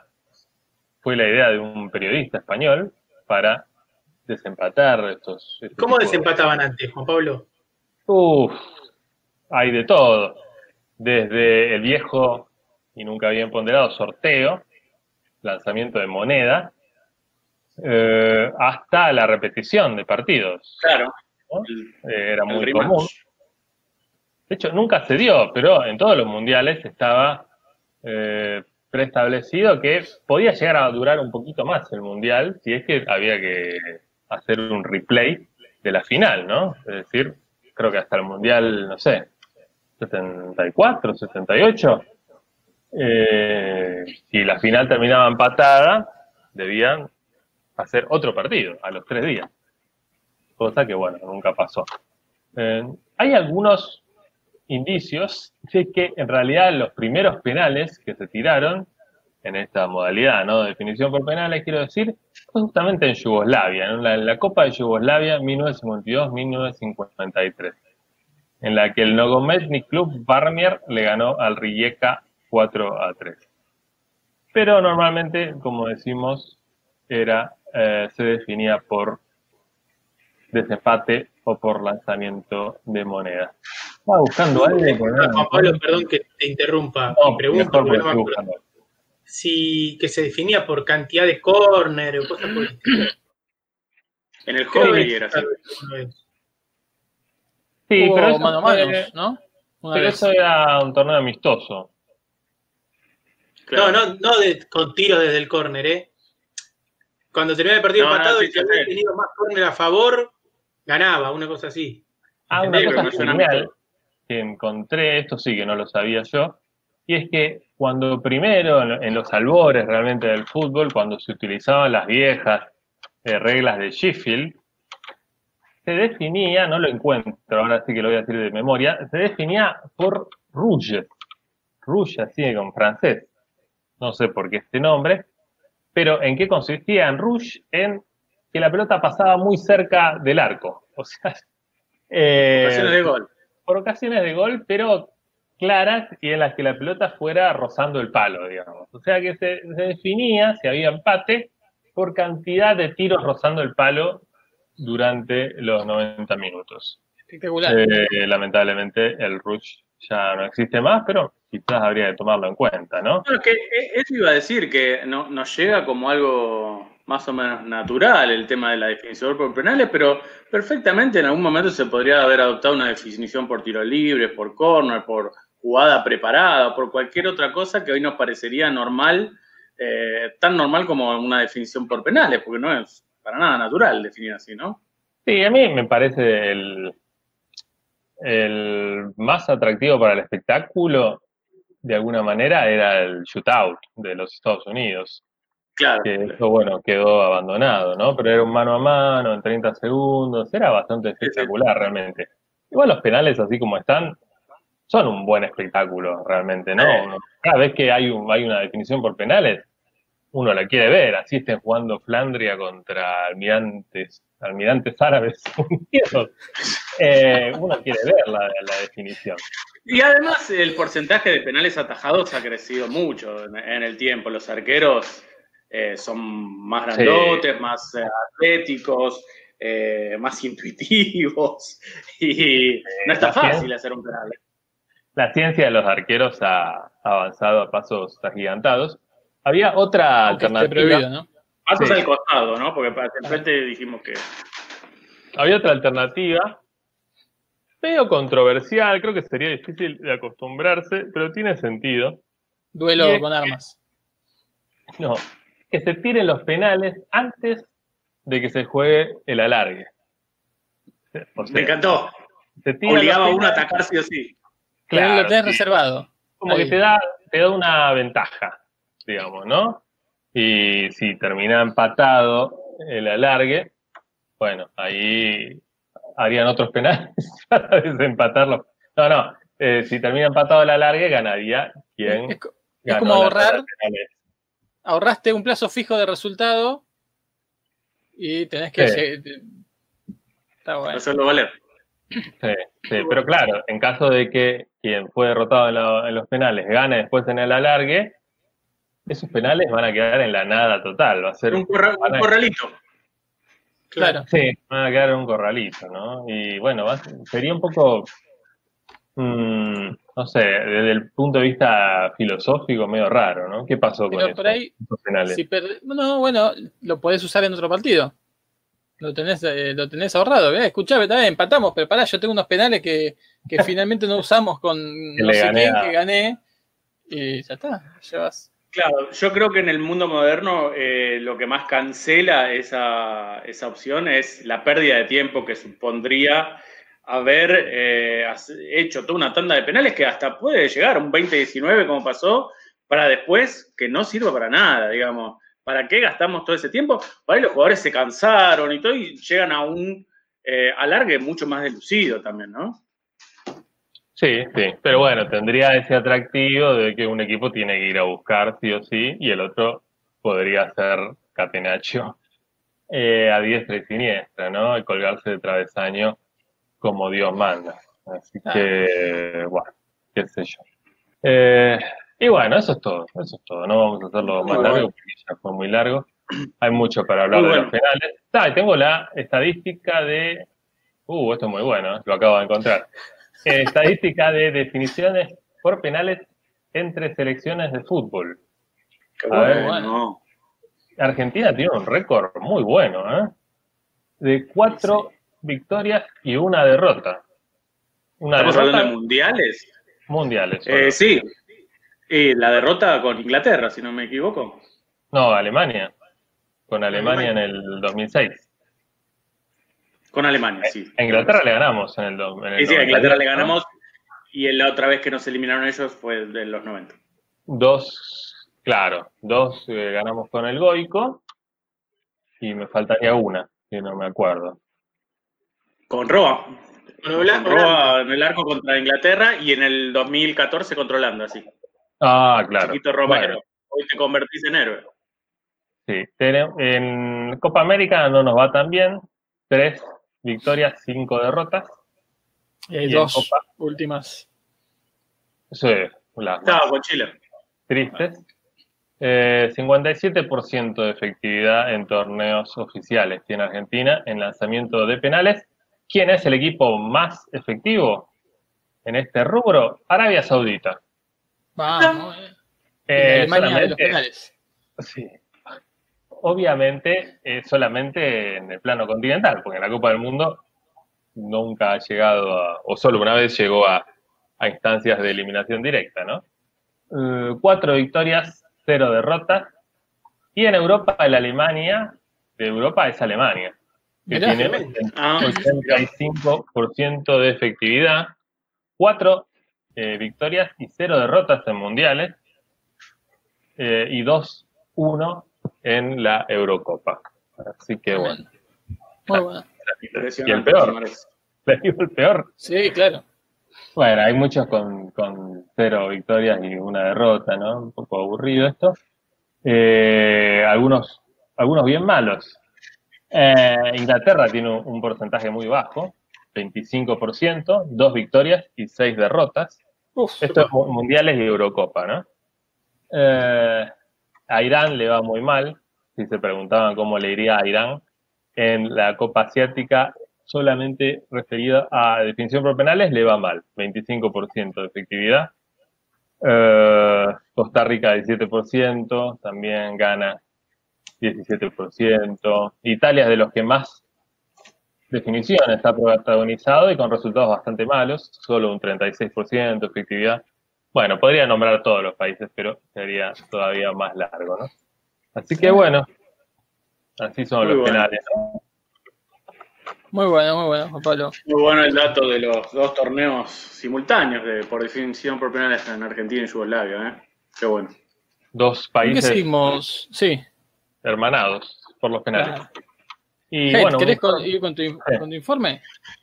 Hoy voy con mi informe antes de meterme de lleno en el informe, eh, actualizar lo que empezamos a hablar de la NFL, brevemente. Eh, van a jugar en Tampa Bay, en el estadio de Tampa Bay. Por primera vez en la historia un equipo va a ser de local. Los Tampa Bay Buccaneers van a enfrentar a los Green, ah no, perdón, al, último campeón, a Kansas City Chiefs.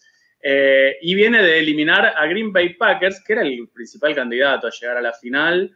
Eh, porque definía todo de local hasta el Super Bowl en su gélida eh, cancha del noreste norteamericano, ¿no? donde hace mucho frío, mucha nieve y eh, donde se le hace muy difícil a los equipos competir.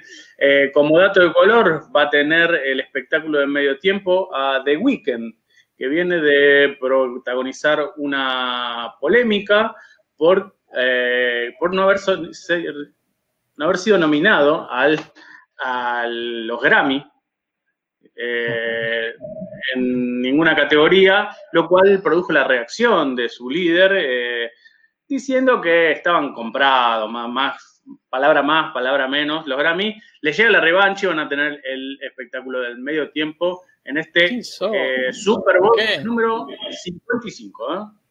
5-5. LB, para el que lo quiera leer de otra ah, manera, ¿no?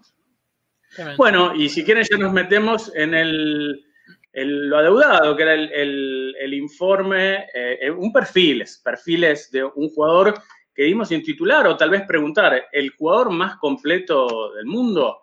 Eh, y habíamos propuesto un juego para que vayan pensando quién podía ser, tirar una especie de trivia, les había dado una pista diciendo que tal vez no es de los jugadores más rutilantes, no es un Cristiano Ronaldo, un, Lionel Messi, pero tampoco es un jugador de la quinta de Albania o de, Tuvalu, es un jugador que juega en una liga importante y es un jugador hoy por hoy bastante eh, conocido, ¿no? Entonces, eh, primero les voy a... ¿Cómo? Está en actividad. En actividad, sí, está en, la flor de la vida del futbolista. Eh, si quieren, vamos a eso directamente, a, sus datos como, persona primero. Eh, tiene 27 años porque eh, este muchacho, 27 años uno es un muchacho, nació en el año 93, ¿sí? En, ya les voy a decir dónde, van a ir pudiendo descartar nacionalidades, en la ciudad de Granham, Inglaterra, Reino Unido. ¿sí? Es un futbolista inglés que juega de delantero. ¿sí? Yo les diría que. ¿eh? Ya sabes. Ya se, reduce a 5 millones más o menos de sí, sí, el universo posible. Y ahora te lo voy a reducir un poco más para que vayan pensando, porque juega de delantero y de nueve, puede jugar, eh, en algunas ocasiones lo han eh, utilizado más como extremo, pero su posición natural es la de delantero centro, ¿no? Eh, les voy a comentar antes de, de, revelar su nombre, para que vayan sabiendo su trayectoria hasta aquí. Él hizo las inferiores a los ocho años, ingresó al Nottingham, al Nottingham eh, Forest, eh, equipo del cual es hincha desde chico, y no solo eso, no solo es hincha, sino que era amigo de la familia del dueño, del propietario del, Nottingham. Eh, a los ocho años llegó a las inferiores del club, pero dicen que no lo hacía también. De hecho, en el colegio, en, la escuela, él jugaba al rugby, lo cual ya empieza a darnos datos sobre la polifuncionalidad o polirrubro de, este jugador. El Nottingham Forest eh, llamó la atención de, algunos scouters y fue comprado por el Chelsea, ¿eh? ojo, no un, equipo menor. El Chelsea en la época de Mourinho, allá por 2012, y el Chelsea no llegó a usarlo en un principio y lo cedió Primero a un equipo de la League One, es decir, a la tercera categoría, que es el Milton Keynes Dons. Ahí no, no economizó en goles y se fue a jugar eh, con un nuevo préstamo al Derby County. El Derby County es el acérrimo rival del Nottingham Forest, con la dificultad en la, decisión de, este muchacho, que el, propietario del, Nottingham Forest había muerto dos años antes y él lo sintió como una traición tremenda. Y en su debut para el derby hizo un gol y señaló al cielo y pidió que, lo comprendiera, su, antiguo amigo. Eh, pero para pasar rápido por la trayectoria de él, después jugó eh, en el derby, ya jugaba en la segunda, en el Championship. Luego jugó en el Middlesbrough, donde logró el premio de eh, jugador eh, más valioso de la Championship.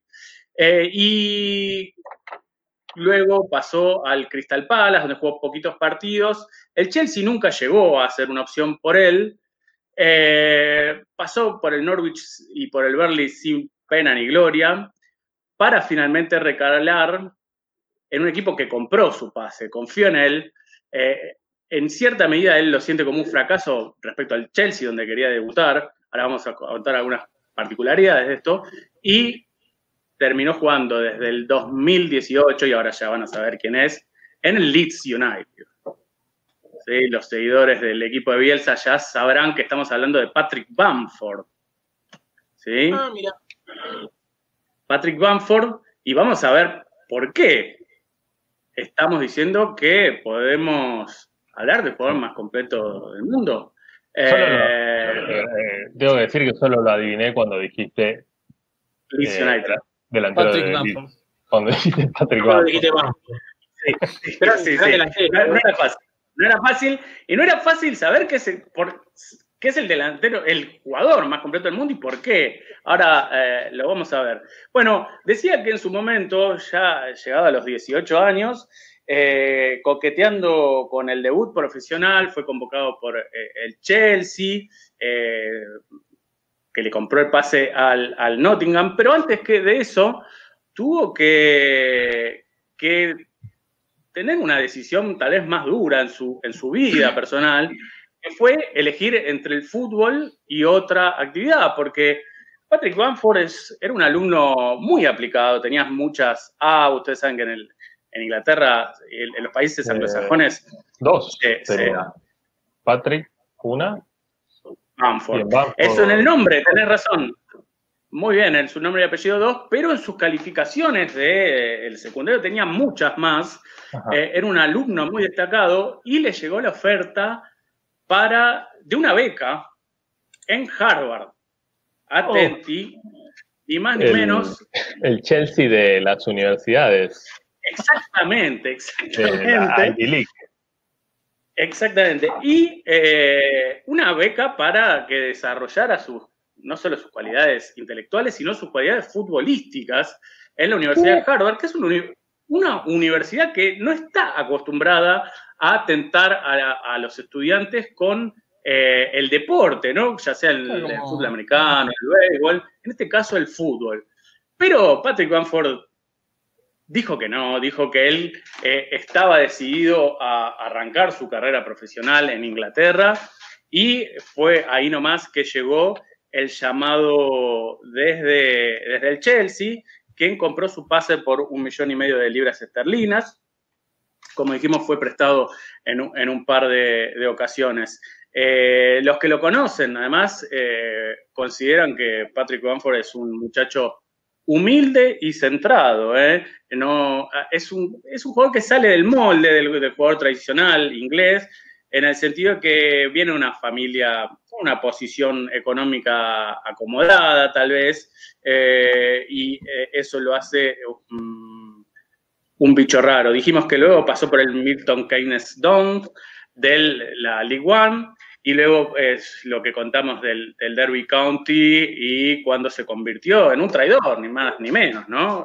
Eh, tal vez para ser un jugador completo hay que ser traidor también, ¿no? Y pasó por eh, el, Derby County. Eh, ah, Bielsa lo, convocó por esto, por su nivel intelectual, más que por Puede ser, ¿por qué no? Quizás lo leyó antes, antes de verlo jugar. Puede ser. Le, le el currículum. Es probable porque eh, él dice que de haber estudiado, de haber aceptado esa, beca en, Harvard, eh, él habría estudiado economía y de hecho parte de sus lecturas habituales tienen que ver con, libros eh, de economía. De hecho, una de las notas que, que, pude leer, en ese momento hablaban de que estaba leyendo un libro que era Cracking the Money Code, de un libro sobre economía muy, muy mentado en ese, en ese momento. No por nada eh, jugó en el Milton Keynes, ¿no? En el Milton Keynes, claro, claro, no, ahí, nada es casual en la vida. Ahí pudo congeniar sus dos pasiones, después cuando, claro, no, ya no, no siguió así, no pudo más. Exactamente. Eh, y bueno, hay una anécdota cuando él em, es cedido por el Chelsea al Derby County eh, se da que eh, uno de los cantantes de One Direction, la famada banda adolescente, eh, el, se llama Niall Horan, hincha del derby, ustedes miren las casualidades, hincha acérrimo del derby, estaba realizando una, recuperación de una operación de rodilla, nada menos que en el campo de entrenamiento del Chelsea, y se hizo muy amigo de, em, del plantel en general y de Mourinho en especial. Y cuentan que cada gol de, Patrick Bamford para el derby había un, dice la nota, SMS, la vieja comunicación, eh, entre Niall Horan y Mourinho, eh, chicaneándose por los goles de eh, de Patrick Bamford y así fue como llegó a los oídos de Patrick Bamford y él dijo, nunca me hubiese imaginado que Mourinho me estaba siguiendo de cerca. Em, como dijimos, él no llegó a debutar en el Chelsea, pero sí en algún momento tuvo eh, un llamado del propio Mourinho para decidir su futuro.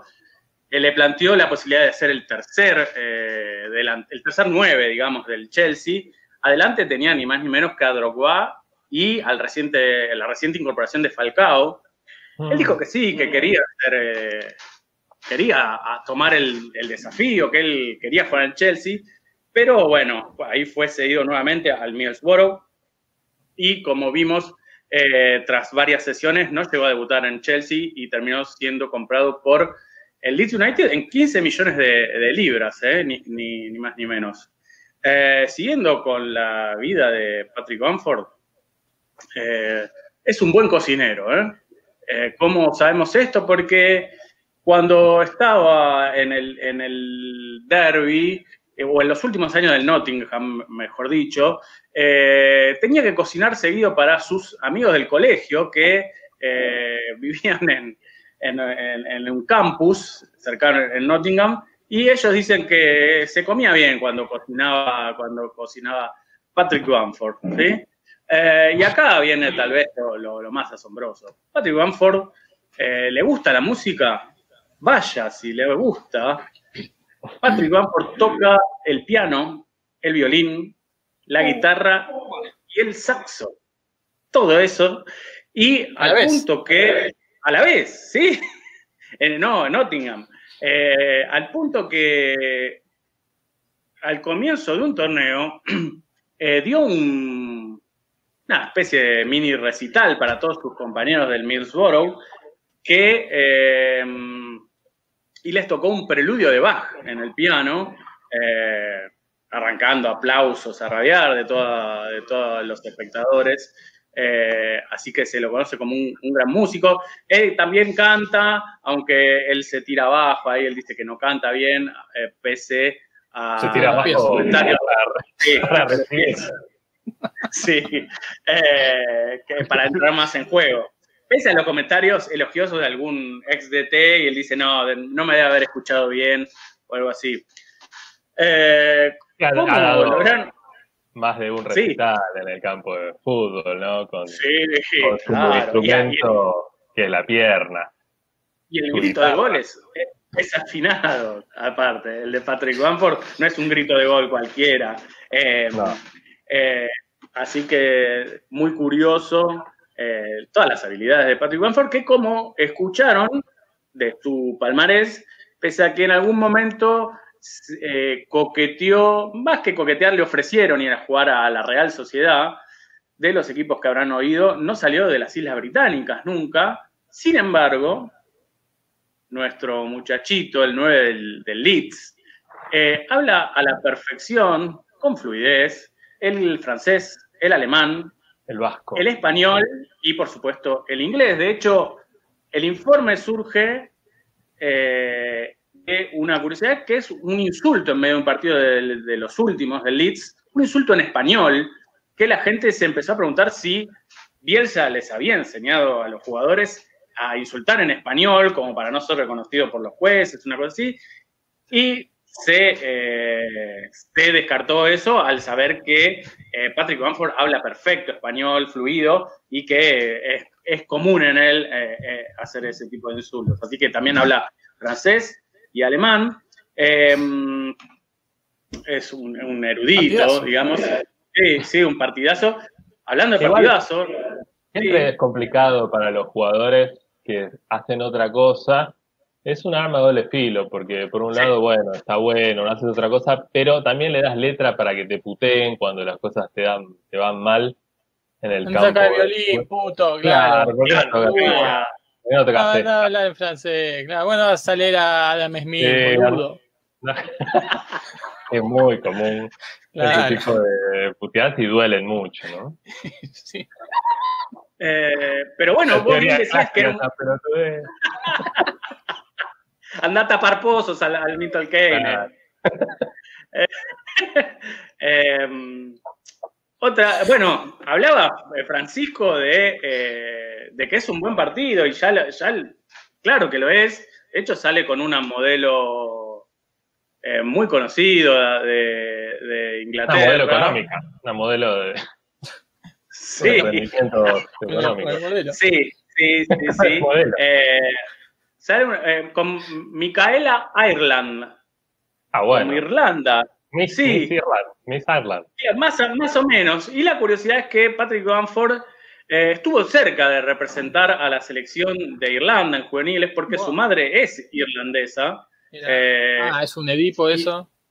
Sí, pero finalmente fue eh, convocado por la selección inglesa en juveniles donde ya debutó, así que ha jugado para la selección. según las reglas actuales, podría jugar para Irlanda o hasta para España, me parece. Y además ya dijimos que tiene alma de traidor, así que podría jugar perfectamente para Irlanda, eh, eh, habiendo jugado para Inglaterra.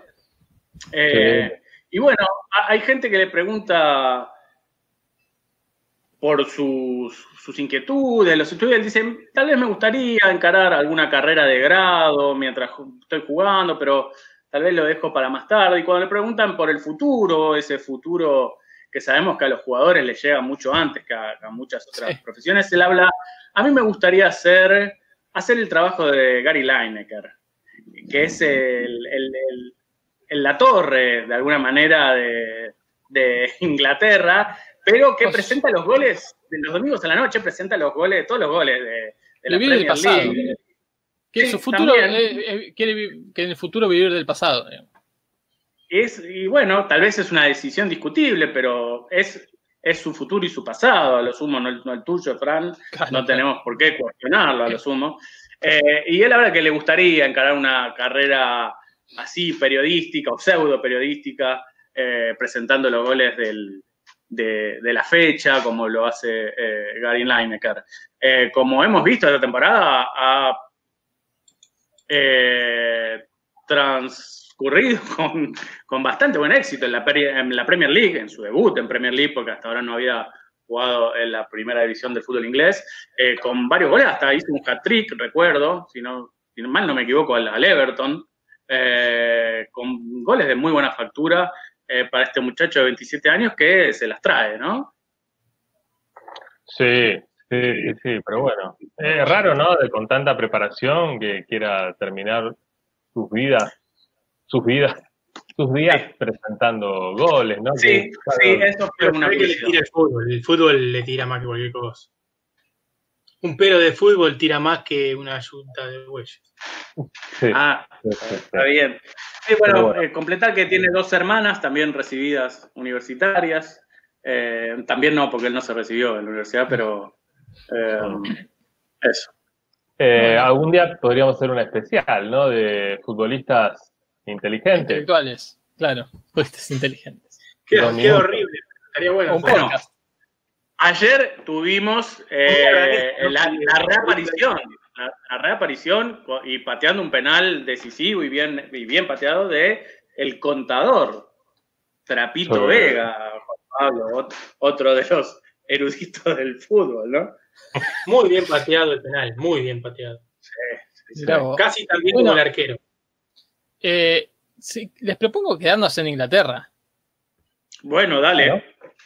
Si les parece. Me, encanta estos 10 minutos que, que, nos quedan. Y hablabas de los 15 minutos de fama que está teniendo Banford. Yo les voy a proponer los 15 minutos de fama de otro personaje. ¿Y 15 minutos de fama? Me pregunto, ¿de gloria o de otra cosa? ¿Eh? Nos quedamos en Inglaterra, nos quedamos en Stamford Bridge. Nos vamos a Stanford ah, Bridge, ¿eh? Vamos a la, cancha del Chelsea. Eh, para conocer la historia del bueno de Sam Bartram. Un jugador, le decía, nos quedamos en Inglaterra, pero vamos a viajar en el tiempo. Ah, bueno. Nos vamos a ir al pasado. ¿Sí? Eh, para hablar de algo que existió, porque si fuera en el futuro sería menos lo que tengo para decir. y conocer a Samuel Bartram, más conocido como Sam Bartram, nacido en 1914, muerto, quiero decirles, esto tienen que saberlo, en 1981, que defendió la camiseta del Charlton Athletic Qué bien pronunciado. durante, ¿viste? Durante 22 años. Siendo el, jugador inglés. es el bochín inglés que más apariciones tiene con el Charlton Athletic. Vamos a estar este, descubriendo un poco más sobre este equipo, 579, 579 partidos, único club. El bochín inglés, pero no, porque fue arquero. Ah, ¿sí? Fue arquero. Y protagonizó uno de los sucesos más risueños, escandalosos, uh. intrascendentes de la historia del fútbol. Una conocida historia, pero no por eso menos desconocida. ¿No? Exactamente. Ocurrió justamente en Stamford Bridge cuando su equipo, el Charlton Athletic, enfrentaba nada más y nada menos que al Chelsea. Uh, Un equipo grande, el Cuco, el Cuco del fútbol, del fútbol inglés, el arquero, ¿no? Recordemos. ¿Qué pasaba? Había mucha niebla, ¿no? Como es típico de eh, Londres, típico de Inglaterra, mucha niebla, tal es así que había tal espesa niebla que muchos partidos habían suspendido, pero Chelsea Charlton no. ¿Sí? No se suspendió, pero se veía poco y nada.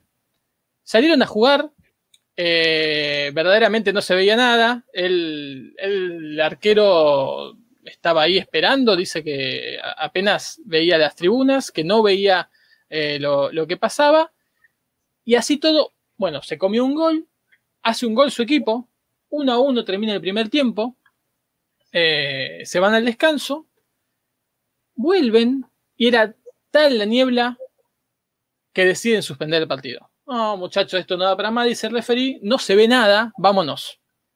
Y no le avisaron.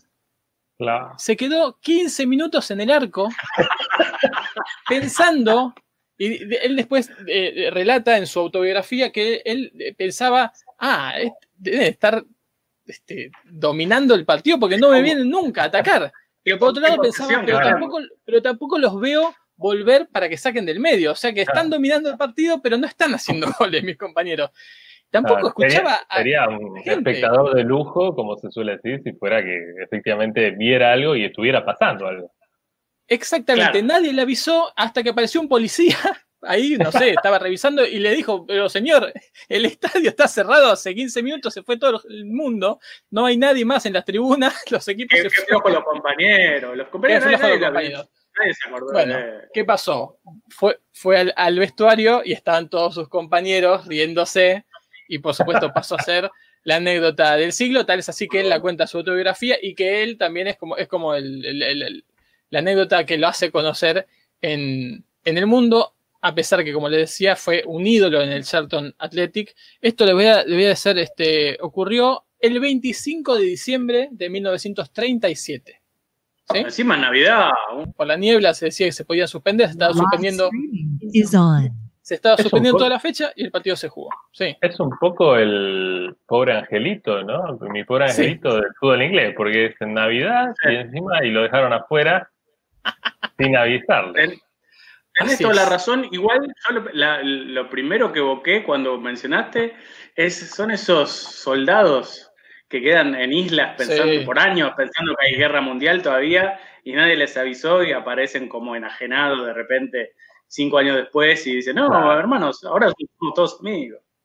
Así es, así es. Eh, bueno, conocemos un poquito del Charlton Athletic Football Club, el equipo del cual fue símbolo y que defendió durante tantos años nuestro amigo Sam Bertram, que se le olvidaron en el medio de la niebla, eh, apodado de Addicts o de Red Robins, los petirrojos de Red Army o los Valientes, un equipo que hoy está militando en la Football League One, que es la tercera división de Inglaterra. ¿Sí? Eh, es, es, de Londres, del Gran Londres. Y fíjense esto, eh, quería decirles... Estuvo no hace mucho en primera, en la Premier League, ¿eh? hace 10, 15 años tuvo unas temporadas. Exactamente, descendió en 2007-2008. Su clásico rival es el Crystal Palace, su eterno rival. Ah, mira. Pero también tiene una rivalidad muy cercana con el Millwall Football Club. El Millwall Football, Club, para seguir de link en link, un equipo que, eh, cuyo dueño es norteamericano, es un empresario norteamericano en este momento. Eh, a ver, esperen, el Millwall Fútbol Club tenía algo por acá. Bueno, tiene, tiene rivalidad con, el Charlton, como les decía, por, por cercanía. Eh, y tiene, creo que es este, sí, creo que es el Millwall. Ah, es, es una de las hinchadas más violentas. Y racistas. Bueno, todo va de la mano, ¿no? Del, del, fútbol tiene una canción con muchas referencias a, a la, tradición de un buen hincha inglés como es beber cerveza y comer anguilas en gelatina. Es eh, Hills, son unas anguilitas que las hacen de una preparación gelatinosa que es muy común comer mientras uno toma cerveza en bares de Inglaterra. Eh, bueno, así que cantan eso. Y, el Millwall, eh, hace poco fue noticia el Millwall porque sus hinchas había, no sé por qué se permitía en, hasta cierto, en algún momento de diciembre noviembre se permitía el ingreso de una cantidad reducida de hinchas a los estadios y estos hinchas abuchearon cuando los jugadores del Millwall y el rival hicieron la clásica protesta de Black Lives Matter de arrodillarse sobre el campo de juego y levantar el puño. Bueno, toda la gente del Millwall, que son unos reconocidos nazis, abuchearon fuertemente. Tremendo. Bueno, Millwall, que además tiene su máxima de rivalidad, el clásico es con el West Ham. ¿Sí? el clásico, de, de, Millwall es eh, contra el West Ham de los argentinos. Eh, y también con el Leeds United, ¿eh? Ah, de los ah, argentinos también. Así que volvemos también al Leeds de ese, de ese. Pero fíjense que con el West Ham hace muchísimo que no juega, por supuesto. Así que todos están diciendo que cuando vuelva a ver ese partido va a ser un, caos. La nota que estoy leyendo dice que es uno de los derbis más importantes del mundo, West Ham Millwall. Bueno, eh, sí. Y también tiene rivalidad con el Gillingham. La isla de Gillingham. Para volver a hablar de islas, como vos decías recién, de la Segunda Guerra Mundial. Y justamente, fíjate, encuentro en la plantilla del Millwall, la última plantilla de Millwall, un traidor más, para volver a hablar de esto circular, porque tiene un jugador que viene del Gillingham, que hoy juega en el Millwall, el antiguo y barbudense Maglon Romeo, nunca mejor dicho, la isla de Gillingham, ¿no? Porque viene de antigua, un antiguo y barbudense proveniente de Gillingham que juega en el Millwall, que recordemos, uno de los equipos con la hinchada más violenta, que es clásico eh, uno de los clásicos rivales del Charlton, donde jugó nuestro buen amigo. Hoy el Charlton juega en la English Football League One, como les decía, eh, que tiene algunos equipos resonantes, como el Wimbledon, ¿sí? que en otro momento se ah. dedicó al tenis, eh, pero hasta jugando al fútbol, el Blackpool, Bristol Rovers, el Hull City, aparece acá, yo no sé si esto está actualizado, pero bueno. El, el Northampton, el Plymouth Argyle, el Portsmouth, bueno, el Sunderland. Es una, una divisional, una primera metropolitana complicada, ¿no? La, sí, sí, sí, Bueno, eh, así que eso, eso simplemente por este informe, pues ya nos estamos quedando sin tiempo. La historia de Sam Bartram, el arquero olvidado en el medio de la niebla, muchachos. Me acordaba cuando comentaba la historia de Sam Bartram, y hablando de jugadores desconcentrados o medio despistados, ¿no? De las anécdotas de Garrincha. No sé si ustedes las conocen, pero que supuestamente, ¿no? Uno después uno nunca sabe cuánto de, mito y cuánto es de realidad. Pero cuando terminó el Mundial 58, Garrincha preguntó, bueno, ahora con quién, contra quién jugamos. O sea, después de ganar la Suecia en la final, dijo, ¿contra quién jugamos ahora? Y le explicaron, no, ya, salimos campeones. Dicen, ¿pero qué? ¿Seis partidos nada más? Porque él estaba acostumbrado a jugar los torneos, ¿no? No siempre, Brasil. y yo pensé que, iba, íbamos a tener que jugar de vuelta contra todos los mismos equipos el partido de revancha. Digamos, como el Claro, y dijo exactamente eso. Al final este es un torneito, es un torneucho que jugás seis partidos nada más, es campeón. Pero, y después también en el 62 supuestamente, capaz que era, el chabón simplemente jodía, pero cuando fue la final dijo, ¿por qué hay tanta gente? para ver ese partido. Y le dijeron, ¿cómo? Es la final. Bueno, de vuelta, ¿no? ¿Y contra quién jugaba? Un tipo que estaba, bueno, siempre en cualquiera, ¿no? Que incluso los médicos que había llevado a la selección brasileña al 58 habían recomendado enfáticamente que no lo llevaran porque tenía una mentalidad casi infantil, digamos. Claro. Eh, pero bueno, en el fútbol, ¿no? Puesto es otro cantar, como sabe Bamford, ¿no? Tremendo. Ah, eh, unos datitos más que encontré, bueno, jugó tres partidos en la selección, ¿sí? Sam Bartram, y eh, encontré llegando de link en link, fui a un jugador a otro, sobre, voy a tirar, hablar un minuto de esto, no hay mucho, eh, sobre la, selección B de Inglaterra, que tiene su uh, propio historial. Interesa. Porque en realidad cuando, bueno, fui a Derek Hales, que es otro, otra estrella del, del, este, del Charlton, no, ¿cómo se llama? Del Charlton, sí. Em, que parece que tuvo una, una, pelea importante con Mike Flanagan, otro jugador. Eh, parece que se, pelearon entre ellos, eran compañeros. Y Mike Flanagan abre su link y dice que jugó, en su historial tiene partidos jugados en la England B. Tres partidos en England B. Y voy a England B y es todo un mundo. ¿sí? Eh, un país. claro, cuyo primer partido internacional registrado es recién en el año 47. Claro, muy nuevo respecto de la Inglaterra que conocemos. Y es un 0 a 0 con Suiza. Su más grande victoria es un 8 a 0 a Singapur en el 78 y tiene una eh, derrota, la más grande derrota, por 7 a 1 contra el sub-21 de Francia. ¿sí? E, Equipe de France Les Espoirs, así se, le llama. Eh, bueno, un 7 a 1, un desastre verdaderamente. Em, la primera vez que, bueno, no, bueno, hay toda una historia, no importa. Eh, pero después hay jugadores, claro, que han jugado mucho en la selección B, como la selección local de Argentina, ¿no? Pero si alguien llevara las estadísticas de todo esto, la selección B tiene, por ejemplo, este, el que más apariciones tiene es Joe Corrigan, que tiene 10, partidos em, de arquero, ¿no? Eh, un arquero que jugó en el Manchester City, en el Seattle Sounders, fíjate, eh, y que participó de la selección inglesa y también de la inglesa B tiene más partidos en la selección de Inglaterra B que en la, inglesa. Bueno, este, así que eh. Inglaterra B dice acá que el último partido que se jugó Inglaterra B fue en 2007, un 3 a 1 contra Albania. ¿Sí?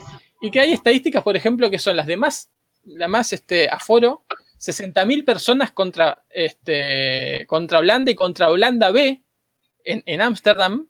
o sea que hay un submundo ahí, ¿eh? ojo. Porque puede haber un Mundial B que está sucediendo y no, lo sabemos, ¿eh? eh, eh decir que esto de usar selecciones B o eh, el nombre de país y 15, Argentina 15, Uruguay, se usa mucho en el rugby para partidos en los que uno sabe que no puede convocar a los principales jugadores y son mm, partidos contra selecciones menores por ahí. Es una forma de no arriesgar prestigio Claro. sacarle, sobre todo en el rugby donde hay un ranking que se, en cada, se mide por cada uno de esos partidos, eh, no arriesgar ese, tipo de, cómputo, ¿no? Así es. Y fíjate que está eh, el máximo goleador de Inglaterra B es Bedford Shezard, que jugó en el Watford y en el Fulham. Tiene dos apariciones en la selección inglesa a y seis goles en tres partidos de la, la selección inglesa B. ¿Eh? Así que un gran promedio, dos goles por partido Bedford Shezard, un personaje que no pasó eh, a la historia, ¿no? Pero sí a la historia B, que a veces es la más importante. Adelante ustedes. Impresionante, la verdad. Eh, sí, sí, es verdad, como que quedó un poco en desuso, pero antes era muy común, ¿no? Que los equipos hemos, hemos recorrido en varios de estos torneos, ¿no? Extraño. El ruido de cuchara me estaba volviendo un poco loco. Sí, no eh, sé por qué. Eh, pero bueno, ahora ya no se hace más, ¿no? Antes sí, como decía, en estos torneos aparecía Hungría 11, ¿no? Como decía Hyde con el rugby, pero con el fútbol también se usaba más. Supongo que esto para no perder en el historial, pero bueno, no sé, muy polémico, ¿no? la selección es la selección. Salvo que estén jugando al mismo tiempo, en simultáneo, bueno, ahí sí puedo decir que hay una No hay país B. No hay país B. ¿Cómo, veíamos en la espectacular copa que coreana, que como la presidente Park, Park que jugaba de la Corea A y la Corea B a la vez, o una Corea A y una Corea sub-20, entonces bueno, tiene sentido. Sí, sí, sí, sí, por eso. Pero bueno, ojalá que, vuelva. Estas selecciones B que tanta alegría le dieron a la, gente. Bueno. Bueno, nos vamos por hoy. Y, sí, por hoy sí. Eh, la semana que viene va a haber otro programa de Bola Semana. Es muy, probable, muy, probable el lunes a las 19.15. ojalá que con un equipo marrón ascendiendo, ¿no? Ascendido, sí, ojalá. Sí, ya el domingo la final? Sí, el miércoles la semi y el domingo la final. Eh, y lo que empieza creo que mañana, o ya debe estar empezando por la definición horaria, es una copa por equipos de tenis en Australia, preparatoria.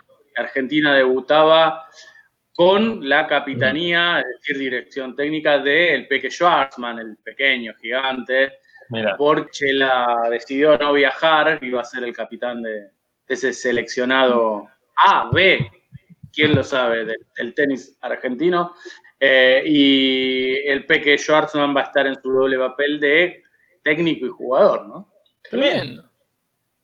Sí, no, eh, con quién debutan, no sé si con Alemania, eh, uh con Rusia. Sí, era un rival muy, muy difícil y con jugadores que no tuvieron problema para seguir entrenando todos los días, como si los tuvo Argentina.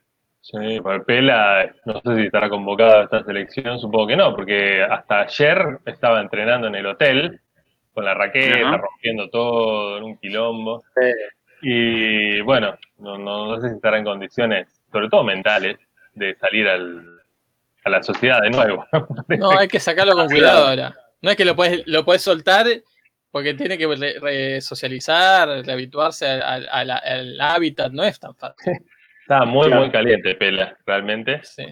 con todo lo que está viviendo. Estaba que Pela, Exactamente. Esto, estamos hablando de la ATP Cup, ¿no? Eh, y quiero ver si. Eh, Como la Copa Argentina de, de la ATP. Exacto. Sí. Eh, España arranca con, el local, con Australia. ¿sí? Tiene un lema la ATP Cup. Sí, cuéntamelo. Por amor al país. Ah, tremendo. Sí, una copa que se juega desde el año 78. Nunca la había oído nombrar. Yo tampoco. o, será, la de Düsseldorf, la vieja Copa del Mundo por equipos. Seguramente. Puede ser. Lo que había, Exactamente, puede ser que hayan reemplazado a esa. ATP World Team Cup de Düsseldorf.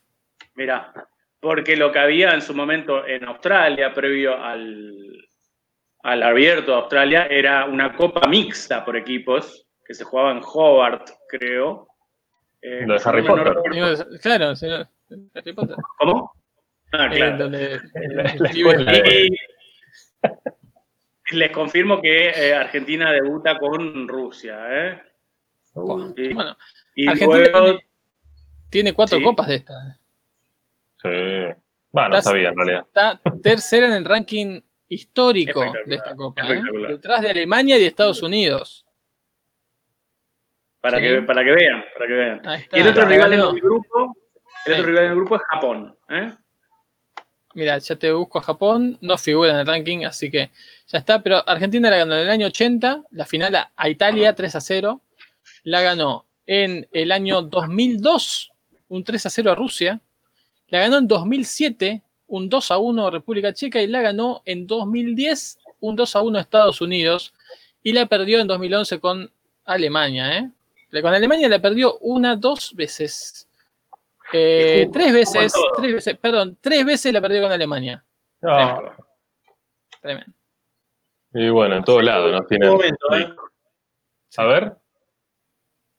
Salió la, no sé, un tuit acá con la clasificación del Mundial de Handball que logró Argentina en este Mundial, la mejor de la historia. puesto 11. Muy bien. Fuera Bueno. al puesto 12 que tenía de Suecia 2011 y Qatar 2015. Eso no. ¿Fracaso digno? ¿Fracaso digno? Sí, sí. Bueno, Bueno, un lujo. un Felicitaciones. lujo, eh. realmente. Eh, Una última. Jumagu, eh, ¿no sabés en qué quedó la Liga Nacional de Básquet? Se sigue jugando, ¿no? Sí, se está jugando. Sí, sí. Está Me, jugando. me agarró la. la Ya te digo, ahora, ahora no me voy a poder ir sin La decir. dúvida. No, porque sé que estaban en, en la segunda fase, que bueno, en la Hoy segunda. jugó, por ejemplo, Comunicaciones de Mercedes le ganó, Mercedes Corrientes, ¿no? Le ganó 68-64 la Unión de Formosa. Basta, eh. No inventen equipo, no inventen equipo. Eh, tenemos Conferencia Norte, Conferencia Sur, quilombo esto. Sí, A no, ver. lo dejamos para el lunes que viene. Muchas idas y vueltas, entonces a veces se... Haz un informe a conciencia para el lunes que viene. Eh, Lo que- la de. Lo voy a mencionar rápidamente que también comenzó la Liga Argentina de Voleibol.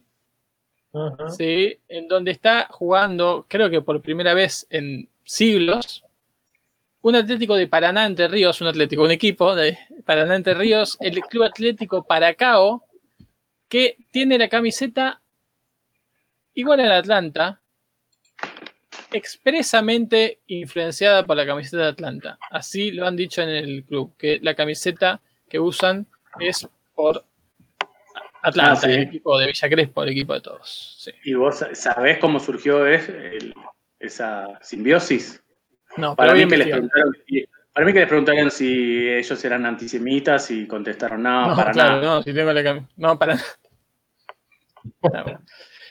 Bueno. Perfecto. Así que mm, con esto, esta información estaremos seguramente el lunes que viene. Perfecto. Ahí, Seguramente. ahí estaremos. Bueno, así es. Bueno, un abrazo. Nos vemos. Chao, chao. Un saludo. Chao.